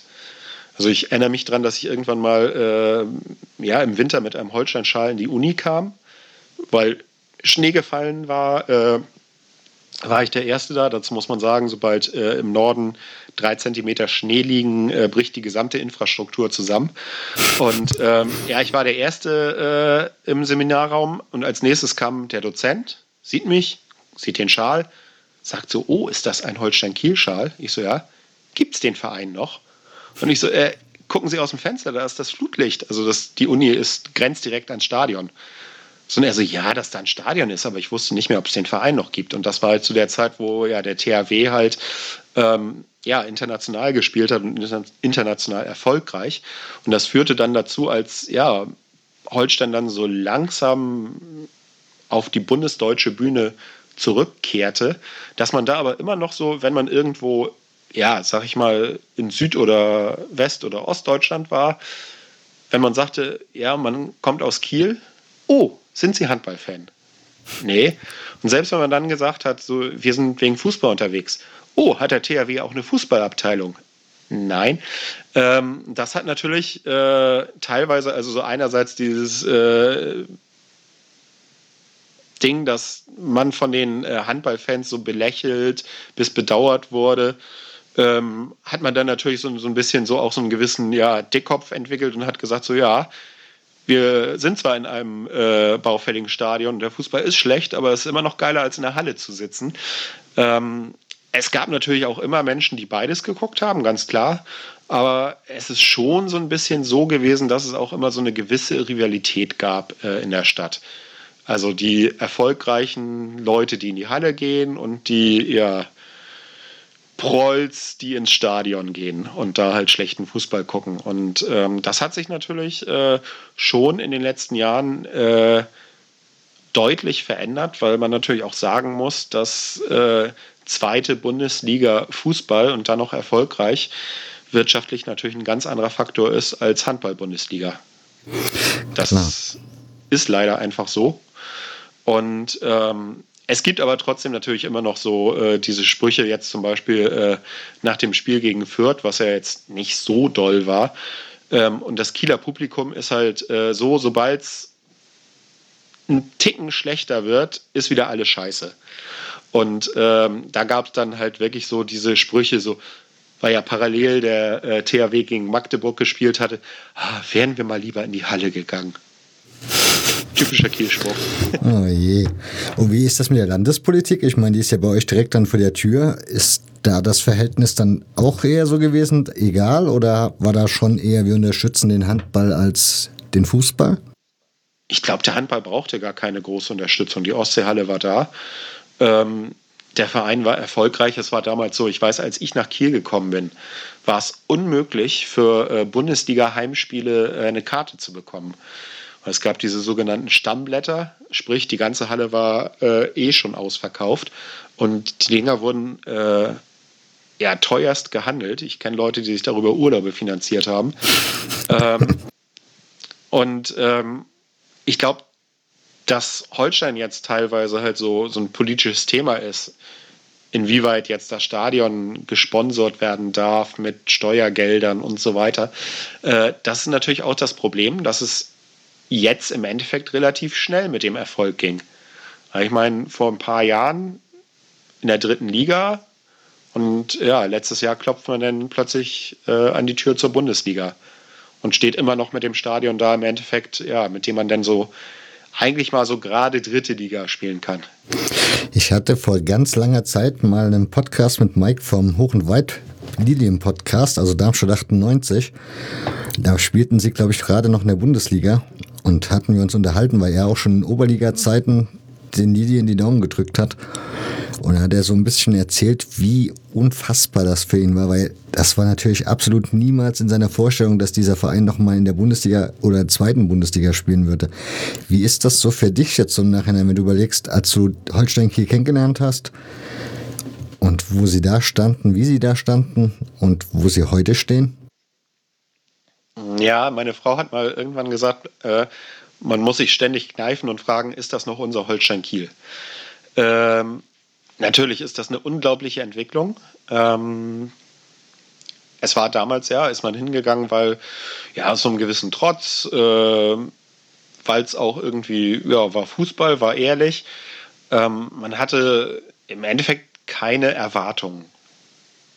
Und ähm, jetzt inzwischen ist es ja nicht nur so, äh, dass man liegentechnisch halt äh, ganz woanders steht. Letztes Jahr halt äh, bis in die Relegation zur Bundesliga, sondern dass sich einfach auch drumherum so viel verändert hat.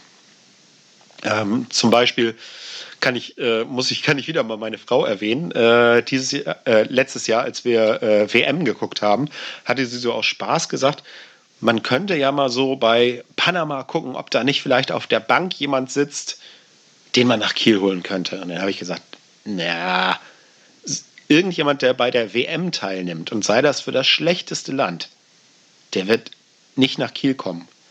Ja, und so ein paar Wochen später heißt das, ja, wir haben einen südkoreanischen Nationalspieler verpflichtet, der ein paar Wochen vorher noch gegen Deutschland auf dem Feld stand und Deutschland geschlagen hat. So.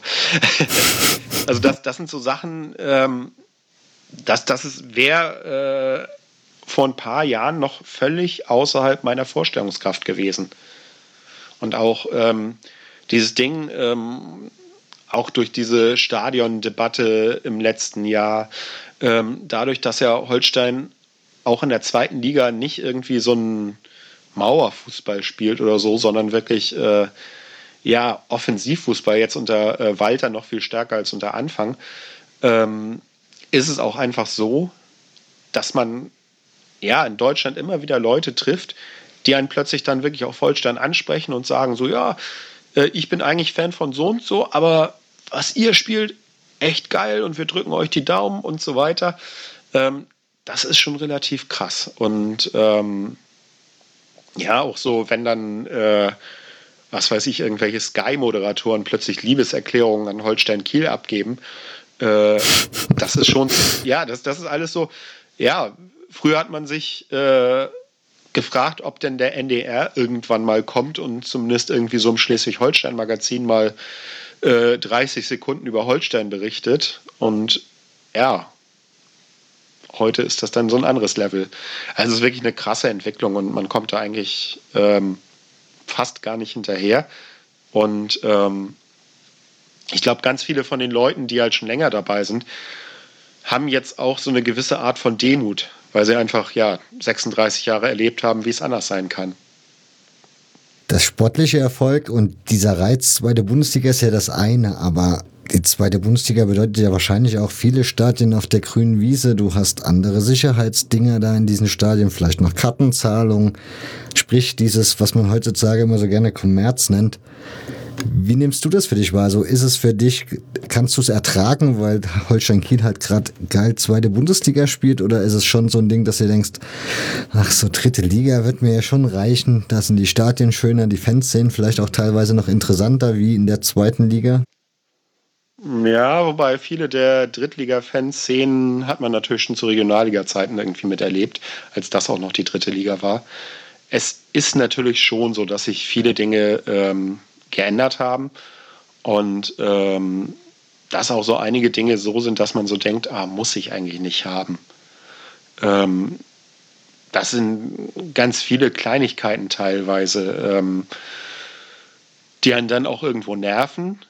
Ähm, aber was wohl leider irgendwie dazugehört. Und ähm, ich glaube, Holstein hat es halt geschafft, sich in diesem Kommerz noch relativ gut so die eigene Seele zu bewahren.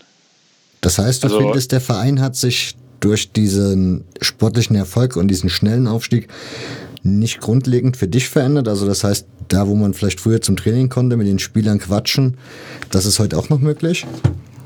Größtenteils ja. Es gibt zwar jetzt auch, das liegt aber eher, glaube ich, am Trainer und gar nicht an der Liga. Ähm, weil letztes Jahr unter Markus Anfang war das nicht so das Problem. Jetzt gibt es auch mal die ein oder andere nicht öffentliche Trainingseinheit. Aber ähm, ja, ähm, auf dem Trainingsgelände sieht man immer noch dieselben zehn Leute beim Training äh, als Zuschauer und äh, schafft es eigentlich auch meistens, äh, wenn man dann will, mit ein, zwei Leuten noch zu quatschen. Ähm, dass es natürlich Spieler gibt, die da keinen Bock drauf haben, völlig klar. Aber ähm, ich glaube, wer mal so in Kiel im Stadion zu Gast war, da ist noch so vieles, äh, wo einige wahrscheinlich sagen würden, das ist nicht mal dritte Liga. Also jetzt äh, letztes Jahr hatten wir noch die, oder letzte Saison hatten wir noch die alte Kurve, also wirklich so flache Betonstufen, äh, die leicht verwittert waren. Äh, davor ja so ein Zaun und sonst nichts. Und ähm, ich weiß nicht mehr, welcher Block das war, aber das war von Fortuna Düsseldorf. Und der hat da eine so schöne Liebeserklärung äh, an diesen Auswärtsblock geschrieben, weil es war ja auch unüberdacht. Mhm. Wo gab es das noch? Äh, unüberdachten äh, Block in der zweiten Liga. Ähm, hat natürlich dazu geführt, dass sobald wir irgendein Spiel hatten, was Richtung Dämmerung ging, äh, wusste man, es gibt irgendwie pyrotechnische Untermalung des Ganzen. Ähm, hat ja keinen gestört. Äh, an der Küste hat man ja auch immer gut Wind, also äh, konnte man es da ja gut machen. Äh, ja, und auch äh, die Vortribüne, äh, da sitzt man wirklich äh, einen Meter hinter den Trainerbänken. Und das hat Carsten Neitzel mal gesagt, dass wenn man in Kiel den Innenraum betritt als Trainer, es riecht nach Bier, es riecht nach Bratwurst, es riecht nach Fußball. Und dass das für ihn so auch so, so was Ehrliches ist. Und das, das ist wirklich noch so. Das ist ja auch heute so. Es wird sich natürlich, wer weiß, was in zehn Jahren ist, äh, da wird das Stadion wahrscheinlich auch anders aussehen, sofern das denn irgendwann jetzt mit dem Umbau wirklich losgeht. Ähm, aber insgesamt muss ich sagen, also ich erkenne meinen Verein noch wieder. Und auch vieles, ähm, was vielleicht noch ein bisschen anders ist. Also es ist natürlich krass, wenn man dann äh, irgendwie so durch die äh, Gänge äh, zum Beispiel in Düsseldorf läuft und denkt, oh, ich bin jetzt fünf Kilometer gelaufen und in Kiel läufst dann 20 Meter. Beim Publikum, wie hat sich das entwickelt? Also ich meine, ich höre zum Beispiel 93 Podcast, die haben letztens ihre Traumbundesliga gemacht und die haben sie halt viel daran abhängig gemacht, wie so die Fanszenen sind und dann waren immer Köln und Frankfurt und keine Ahnung was so. Und ich vermute mal bei Holstein Kiel, du hast vor uns dann schon gesagt, so Fanszene, Anfang, also zu dieser Zeit, ich meine, sie gab es mit Sicherheit, kennt man ja, aber Hast du da auch Entwicklungen festgestellt? Also zieht es mittlerweile mehr junge Leute statt zum Dortmund-Trikot und Bayern-Trikot dann zum Holstein-Trikot und in den Holstein-Block? Oder ja, also definitiv. Ähm, kann man natürlich sagen, so ja, also gibt ja mal Leute, die sich dann aufregen, oh, die ganzen Erfolgsfans, wo wart ihr früher? Äh, ist natürlich manchmal so ein bisschen seltsam, wenn Leute sich da dann als die größten Holstein-Kiel-Fans äh, ausgeben und äh, auf Facebook noch nicht mal ihr Profilbild geändert haben und da noch irgendwie Dortmund oder Bayern drin haben. Aber ähm, was halt definitiv zu merken ist, dass du im äh, Stadtbild viel mehr Leute hast, die halt ähm, Holstein-Kiel-Sachen tragen und auch gerade Kinder. Ähm, früher war es ja so, äh, ja, im Sportunterricht hat man dann irgendwie Neon-Gelb oder Bayern oder HSV gesehen. HSV war ja dann, äh, sag ich mal, auch so eher für ganz Schleswig-Holstein. Ähm, und das hat sich echt gewandelt und halt äh, auch generell in Schleswig-Holstein hat man jetzt immer mehr Leute, die halt auch äh, nach Kiel fahren. Es fiel natürlich auch damit zusammen, äh, dass Holsteins Aufstieg relativ parallel zum Niedergang des HSVs lief. Und ähm, da haben sich natürlich einige Leute gesagt, oh, dann kann ich auch zu Holstein fahren. Äh, da zahle ich irgendwie, was weiß ich, 17 Euro für einen Steher, Bratwurst, kann meine Kinder noch mitnehmen äh, und äh, da zahle ich immer noch weniger, als äh, was ich allein in Hamburg für die Eintrittskarte bezahlt hätte.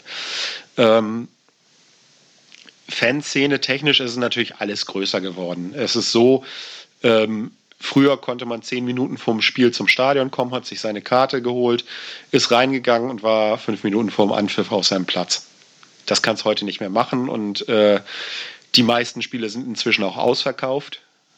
Ähm, ja, und dementsprechend ist natürlich so, ähm, dass zum Beispiel auch die Auswärtsfahrerzahlen haben sich natürlich auch krass verändert ähm, was ich von erzählte, dass ich es halt noch kenne, sag ich mal so, so 2009, 2010, dass man dann auswärts auch mal mit, ja, 15 Leuten da stand. Und inzwischen ist es halt so, dass man dann äh, natürlich jetzt auch nicht bei jedem Spiel, aber ähm, Auswärtsfahrerzahlen von, was weiß ich, 2000 hat man dann einfach mal. Oder auch mehr. Wenn es dann attraktive Spiele sind, kommen natürlich auch wieder mehr mit. Und die Auswärtsfahrerzahlen sind heute zum Teil höher als äh, die Anzahl des Heimpublikums zu dem Zeitpunkt, als ich zu Holstein gekommen bin. Und ich glaube, das zeigt die Dimension ganz gut. Allerdings. Spiegelt sich das auf deinem Blog auch wieder? Also hast du jetzt auch andere Zugriffszahlen?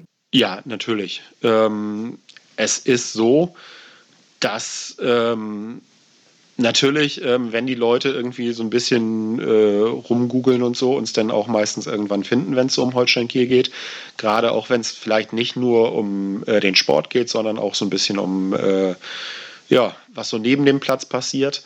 Und ähm, das merkt man vor allen Dingen, äh, wo die äh, Zugriffe herkommen. Kann man ja auch immer mal gucken. Mhm. Das hat sich einfach verändert. Äh, dass es halt nicht mehr 98 Prozent Kiel ist und dann äh, Rest irgendwie Schleswig-Holstein oder mal aus dem äh, Ort des nächsten äh, Gegners, sondern dass das sich schon äh, verändert hat und dass natürlich auch ähm, ja so äh, andere Blogs oder Podcasts einfach auf uns auch aufmerksam geworden sind und äh, ja dann einfach auch feststellen, was mir oder also ich mache es ja nicht alleine, ich mache es ja mit ein paar Leuten zusammen und dann mit meiner Frau.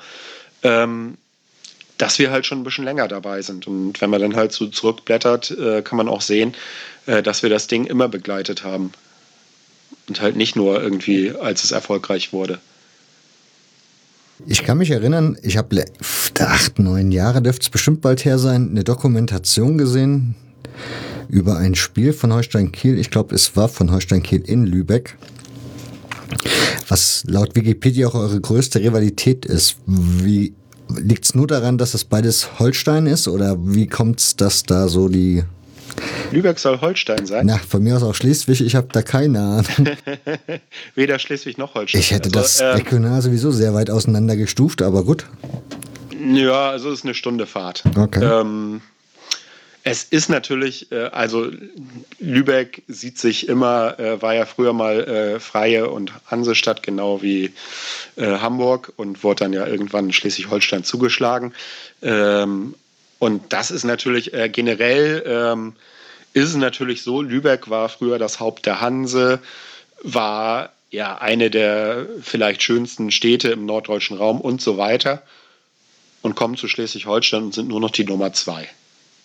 Das ist natürlich generell was, äh, weshalb Lübeck und Kiel schon so nicht gut miteinander können. Also es ist halt nicht nur Fußball, das ist generell schon so. Mhm. Und ähm, ja, alles andere hat sich dann sozusagen ergeben. Äh, ich erinnere mich, das muss in den 70ern gewesen sein, an einen Banner äh, Olympiastadt Kiel grüßt Marzipanstadt Lübeck. ähm, sowas war damals wahrscheinlich schon eine harte Provokation. Ähm, ansonsten, ja, keine Ahnung. Ähm, man sucht dann ja immer alle möglichen Gründe, äh, weshalb man jetzt den Derby-Gegner nicht mag. Äh, es ist einfach so, es ist Lübeck und ähm, der Spruch stammt tatsächlich nicht von mir, sondern sogar von einem Lübecker oder jemandem, der mal in Lübeck gewohnt hat. Und also wenn man denn davon ausgeht, dass Kiel und Lübeck an sich schon eine Rivalität ist, ohne den Fußball, äh, ein ehemaliger Lübecker hat mal gesagt, in Lübeck gibt es zwei Sorten von Menschen, normale Menschen und die zum VfB gehen. Und also ist das sozusagen dann noch potenziert. Wie hast du so ein Feedback aus Lübeck? Ich meine, ich habe die kennengelernt, da war das ein Zweitligaverein. Ich meine, die sind jetzt mhm. auch in den Niederungen unten angekommen. Gibt's da, hast du da so Wahrnehmungen bekommen, wie man im Moment in Lübeck so unterwegs ist, was Holstein Kiel angeht? Also, ja, ich meine, also, tut man es ja eh nicht, aber. Nö, ist einfach so. Ähm, das, das ist nicht so, dass jetzt plötzlich die Lübecker sagen, ach, wo die zweite Liga spielen, äh, kann man da ja auch mal hin. Ähm, das, das, das ist egal, ob da jetzt äh, zwei Ligen Unterschied sind und äh, so wie es aussieht, äh, ursprünglich hatte ja der VfB Lübeck ist ja 1909 gegründet. Mhm. Äh, Quatsch. Äh, ja, doch. Äh, 1900.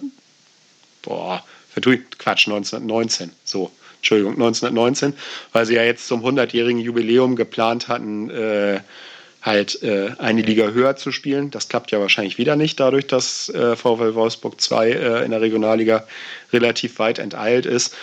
Und ähm, ich weiß nicht, als Kieler fühlt man sich da auch ganz wohl, dass man da so zwei Ligen Abstand hat. Und äh, es ist ja inzwischen so, und das ist für uns eine gewisse Genugtuung, weil vor nicht allzu vielen Jahren es ja mal so war, dass äh, Holstein Kiel 1 gegen VfB Lübeck 2 spielen musste und dann auch in der Saison zweimal gegen Lübeck verloren hat, äh, war es ja jetzt so, dass äh, Holstein Kiel 2 äh, in der Regionalliga mit Lübeck zusammen ist und auch noch das Derby zu Hause gewonnen hat. Auswärts haben wir zwar verloren, aber egal. Gibt es noch andere Rivalitäten außer Lübeck? Ja, ähm, also natürlich äh, weiterhin äh, auch zum HSV. Äh, dann. Ist zum HSV nur die ältere Generation oder gibt es da auch schon für die Jüngeren den Bezug dazu? Bei den Älteren hat man eher noch Leute, die halt äh, sozusagen früher beides gut fanden. Ah, okay. Weil das natürlich genau in diese 36 Jahre fällt, wo Holstein jetzt nicht erfolgreich war. Und da sind viele natürlich dann auch zum HSV gegangen, weil man immer davon ausgegangen ist, so, ja, die werden sich ja eh nie berühren, liegentechnisch. Mhm. Und das sieht jetzt natürlich so ein bisschen anders aus. Ähm, zu St. Pauli äh, ist das Verhältnis auch alles andere als gut, äh, zudem es da ja auch äh, diesen äh, Fahnenklau gab. Äh, das hat natürlich dann so, äh, also vorher mochte man sich einfach nicht und jetzt spätestens seit dem Ding mit dem Fahnenklau ist es dann so, dass man da wohl auch von einer Rivalität äh, sprechen kann. Ähm, ansonsten zu Osnabrück haben wir, glaube ich, nicht das beste Verhältnis. Und ähm, weil äh, unsere Fanszene ja mit der Fanszene aus Kassel befreundet ist, äh, ist dann Darmstadt tatsächlich auch noch ein Rivale. Ah, okay. Das war mir unbekannt. Und ja, das kommt dann halt durch die äh, unsere Freundschaft zu Kassel äh, kommt dann halt die Feindschaft zu Darmstadt. Und was sind so die Freundschaften, die man pflegt? Also jetzt außer Kassel, gibt es da noch andere Vereine, zu denen man Sympathien hat? Also, also ich habe mal irgendwann Anfang, ach, Mitte der 90er, Anfang, keine Ahnung, irgendwo so in dem Dreh, hatte ich mal einen Fan von Neumünster kennengelernt und der sagte, dass sie ab und zu mal nach Kiel fahren, Fußball gucken.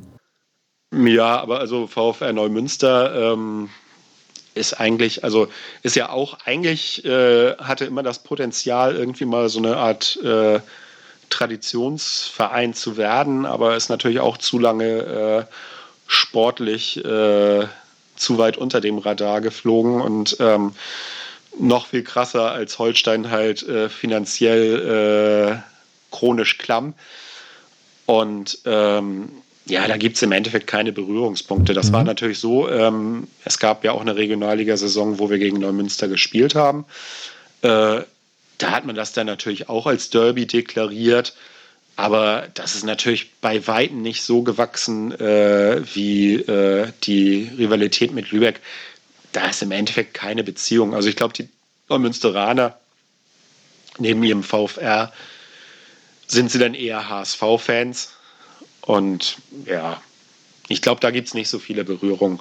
Ansonsten gab es mal eine Freundschaft äh, zu Midtjylland, also dänischer Erstligist. Das ist aber äh, auch wieder äh, ja, nicht mehr vorhanden.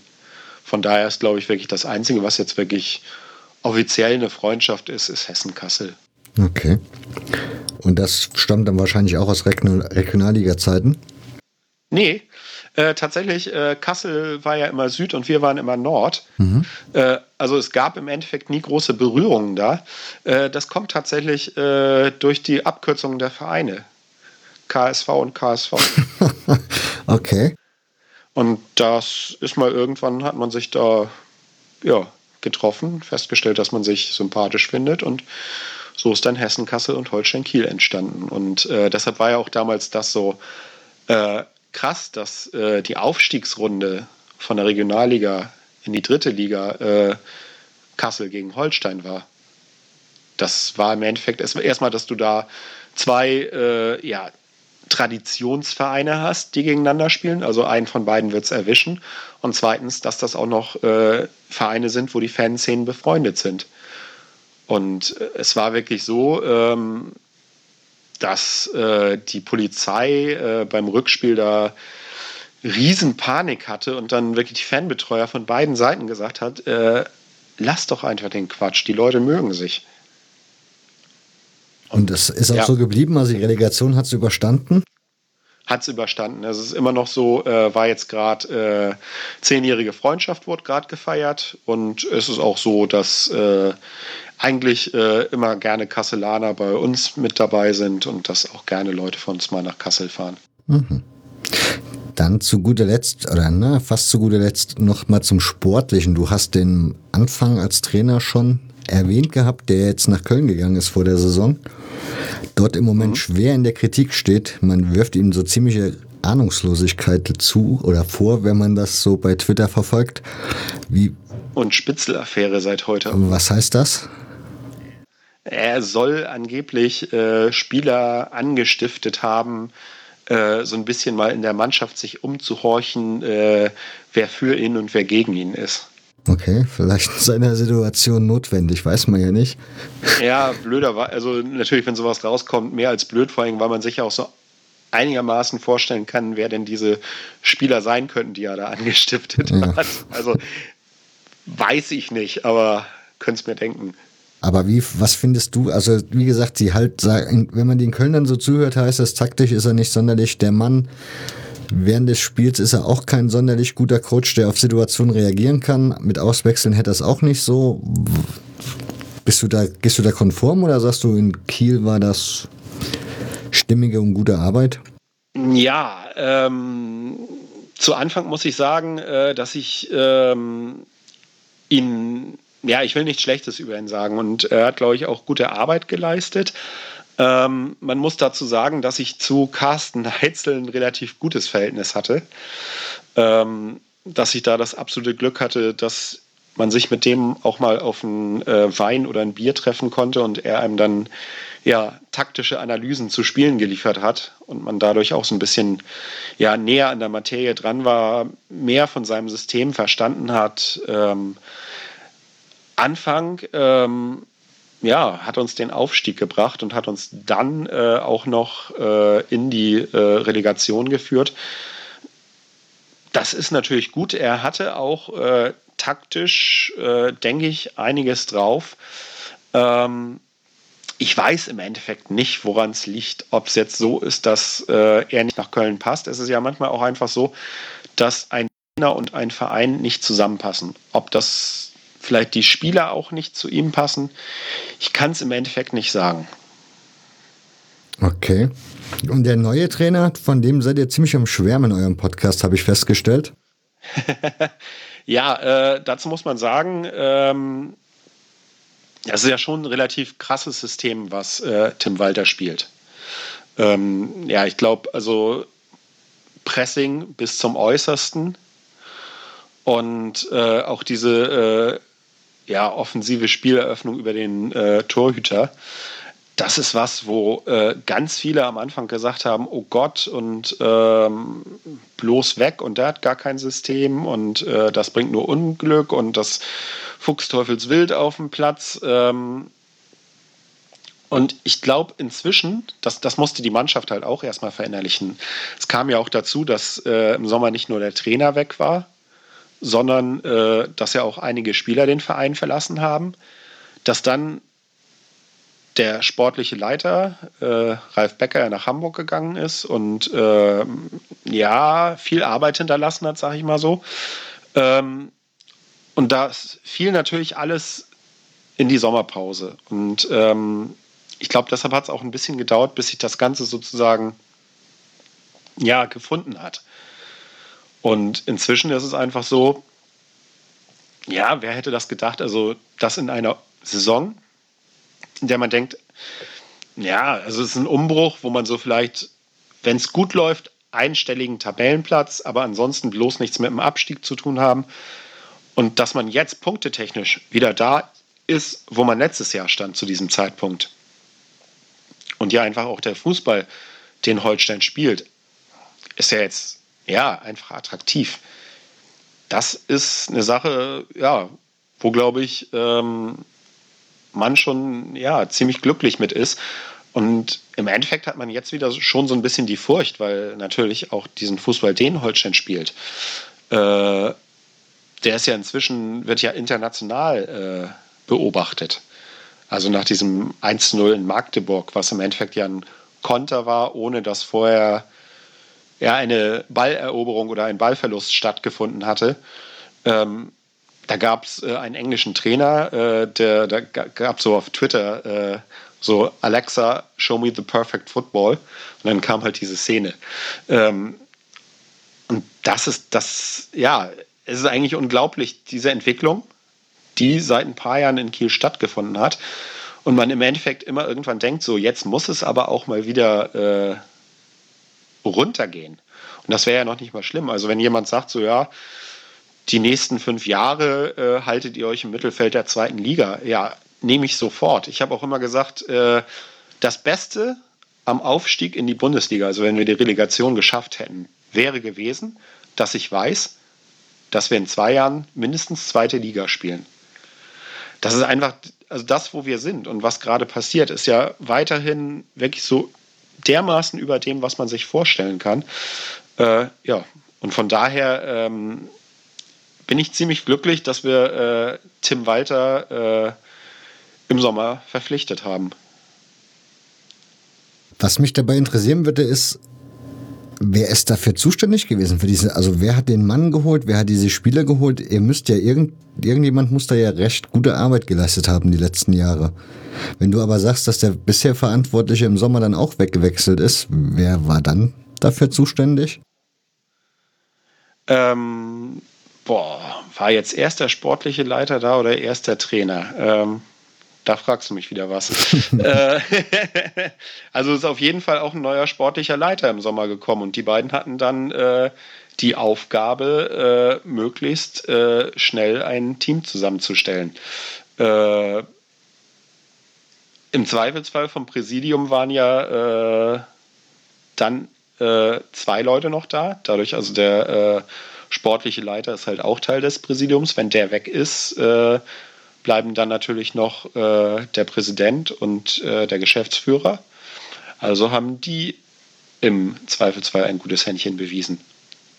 Okay. Ähm, ich habe auf deinen Blog heute, ich glaube, war heute oder auf jeden Fall ist es ein aktueller Beitrag gewesen, in dem du einen Zeitungsartikel auseinander nimmst der, wenn ich das richtig verstanden habe, ist diese Zeitung oder der Verlag dieser Zeitung in Lübeck angesiedelt, aber in dem es sehr kritisch zuging zu dem Heimspiel gegen Fürth, was du ja vorhin schon mal erwähnt hattest, was 2-2 ausging, wo dann schon nach der Krise gefragt wurde.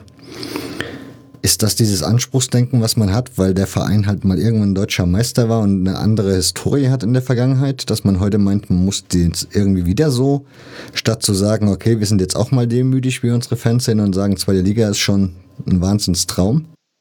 Also erstmal ist es eine Lübecker Zeitung. Mhm. ähm, ich hatte dann ja aber auch gesagt, dass bei einigen äh, Leuten dieses, also in Kiel dieses Anspruchsdenken vorhanden ist. Ähm, das hat, glaube ich, nichts mit der Historie zu tun. Also die deutsche Meisterschaft ist ja jetzt wirklich viel zu lange her. Mhm. Und ähm, ja, wenn man so auf die letzten 30 Jahre blickt äh, oder 36 Jahre vorher, war ja jetzt auch nicht so viel, wo man sagen würde, äh, ja, darüber müssen wir uns jetzt definieren. Ich glaube, das ist generell ein Problem. Ähm, also es wird immer wieder gesagt, es ist das Kieler Publikum. Ähm, wobei ich glaube ich gar nicht das für so eine ähm, ja, Sache, die jetzt speziell auf Kiel zutrifft. Also man beobachtet das ja immer wieder. Ähm, wenn du in einer höheren Liga schlecht spielst, gehen die Leute weg. Wenn du absteigst und dann wieder gut spielst, kommen die Leute wieder. Obwohl es eine Liga tiefer ist, aber da ist dann einfach das Siegen wichtiger. Und ähm, ja, vielleicht ist das mit dem Kieler Publikum noch spezieller, dass man da dann, ja, ich weiß nicht, vielleicht durch den THW irgendwie gewohnt ist, dass halt Kiel irgendwie ganz oben ist. Ähm, ja, und ähm, ich kann es mir teilweise nicht erklären. Also ich habe äh, vor einiger Zeit mal den Spruch gelesen, wenn das so weitergeht, dann droht Kiel im Mittelfeld der zweiten Liga zu versinken. Wo ich so dachte, ja, geil. Äh, der ist einfach so, so vor äh, fünf Jahren hätte keiner geglaubt, was jetzt stattfindet. Und trotzdem hast du Leute, ich meine, man kann ja gerne sagen, so das Spiel gegen Fürth war wirklich nicht toll. Das, gut, wir hatten viele Ausfälle. Äh, der Platz war tatsächlich scheiße. Wir kriegen jetzt einen äh, neuen Rollrasen. Ähm, und es wurden einfach auch äh, individuelle Fehler gemacht. Das Spiel gegen Fürth war nicht gut. Trotzdem stehen wir immer noch gut da. Und das ist halt so diese Sache, die ich nicht verstehe. Man kann gerne mal schimpfen und sagen, das war ein Scheißspiel, aber ähm, dass halt nach einem oder zwei Spielen dann sofort auch so diese Reaktion kommt, Holstein wird immer Holstein bleiben. So, und das ist einfach, ähm, ja, großer Quatsch. Es, es sind beileibe nicht alle. Also ich glaube, äh, ganz viele Menschen, wahrscheinlich sogar die große Mehrheit, äh, ordnet das ganz richtig ein, äh, was gerade passiert. Aber man hat natürlich auch immer Leute, die vielleicht auch jetzt erst dazukommen oder in den letzten zwei Jahren davor gekommen sind. Und die kennen das gar nicht, wie das ist, äh, über mehrere Jahre äh, schlechten Fußball zu sehen und erfolgslosen Fußball. Und äh, es bringt keinen Spaß. Wenn du natürlich, sag ich mal, vor drei Jahren dazugekommen bist, das ist ja eine Dauerparty. Und jede Auswärtstour äh, enthält das Potenzial für einen hohen Sieg. Äh, du hast Aufstiegsfeiern, du hast Feier auf dem Rathausplatz in Kiel. Ähm, wenn du natürlich nur so diese letzten drei Jahre siehst, ist das super geil. Und dann ist natürlich, wenn dann wieder so eine Phase kommt, wir haben ja noch nicht mal eine Phase, bloß selbst wenn jetzt so eine Phase käme, wo, ja, was weiß ich mal, zwei, drei Niederlagen kommen, das wäre immer noch nicht schlimm. Aber äh, ganz viele Leute würden dann äh, sagen, nee, und das tue ich mir nie wieder an. Und äh, ja, das ist einfach krass. Und das, ich kann es natürlich immer nur für Kiel äh, beurteilen, weil ich so sehr natürlich in keiner anderen Fanszene oder keiner anderen äh, Stadt äh, so drin bin. Aber ja, ich selber frage mich manchmal schon, äh, wie das geht, dass man so schnell äh, ja, wieder äh, den Glauben an den Verein verliert. Okay. Ich bin eigentlich ehrlich gesagt mit meinen Fragen soweit durch. Bin voll informiert, würde ich mal behaupten. Jetzt würde mich noch interessieren, also jetzt darfst du sozusagen, jetzt ist Platz für ein bisschen Werbung, dein Buch anpreisen und vielleicht auch noch zwei, drei Worte dann zum Podcast zu verlieren, den es bei Holstein Kiel gibt, wo du ja auch mitmachst. Ja, also kann ich so einen Werberundumschlag Genau, darfst einmal voll ausholen. Du kannst den Blog noch vorstellen, gib einfach mal den Leuten Input, ja, wo sie sich informieren also, können. Also, ähm, wer mehr über Holstein Kiel wissen äh, will, dem empfehle ich äh, als erstes natürlich äh, den grandiosen Blog, den ich seit ein paar Jahren äh, mit meiner Frau und äh, meinem besten Kumpel Martin äh, zusammen mache und noch diversen anderen Leuten, die uns immer wieder Beiträge schicken, was wir total cool finden. Ähm, das ist Calcio Culinaria, also so irgendwie so pseudo-italienisch Fußball und Essen.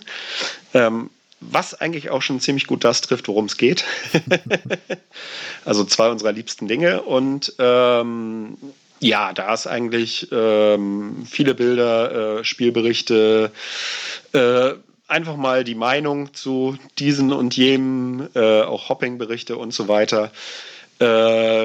Ist, glaube ich, ganz gelungen und man hat auch ein schönes Archiv, in dem man zurückblättern kann. Also äh, wir werden im nächsten Jahr zehn Jahre, juhu.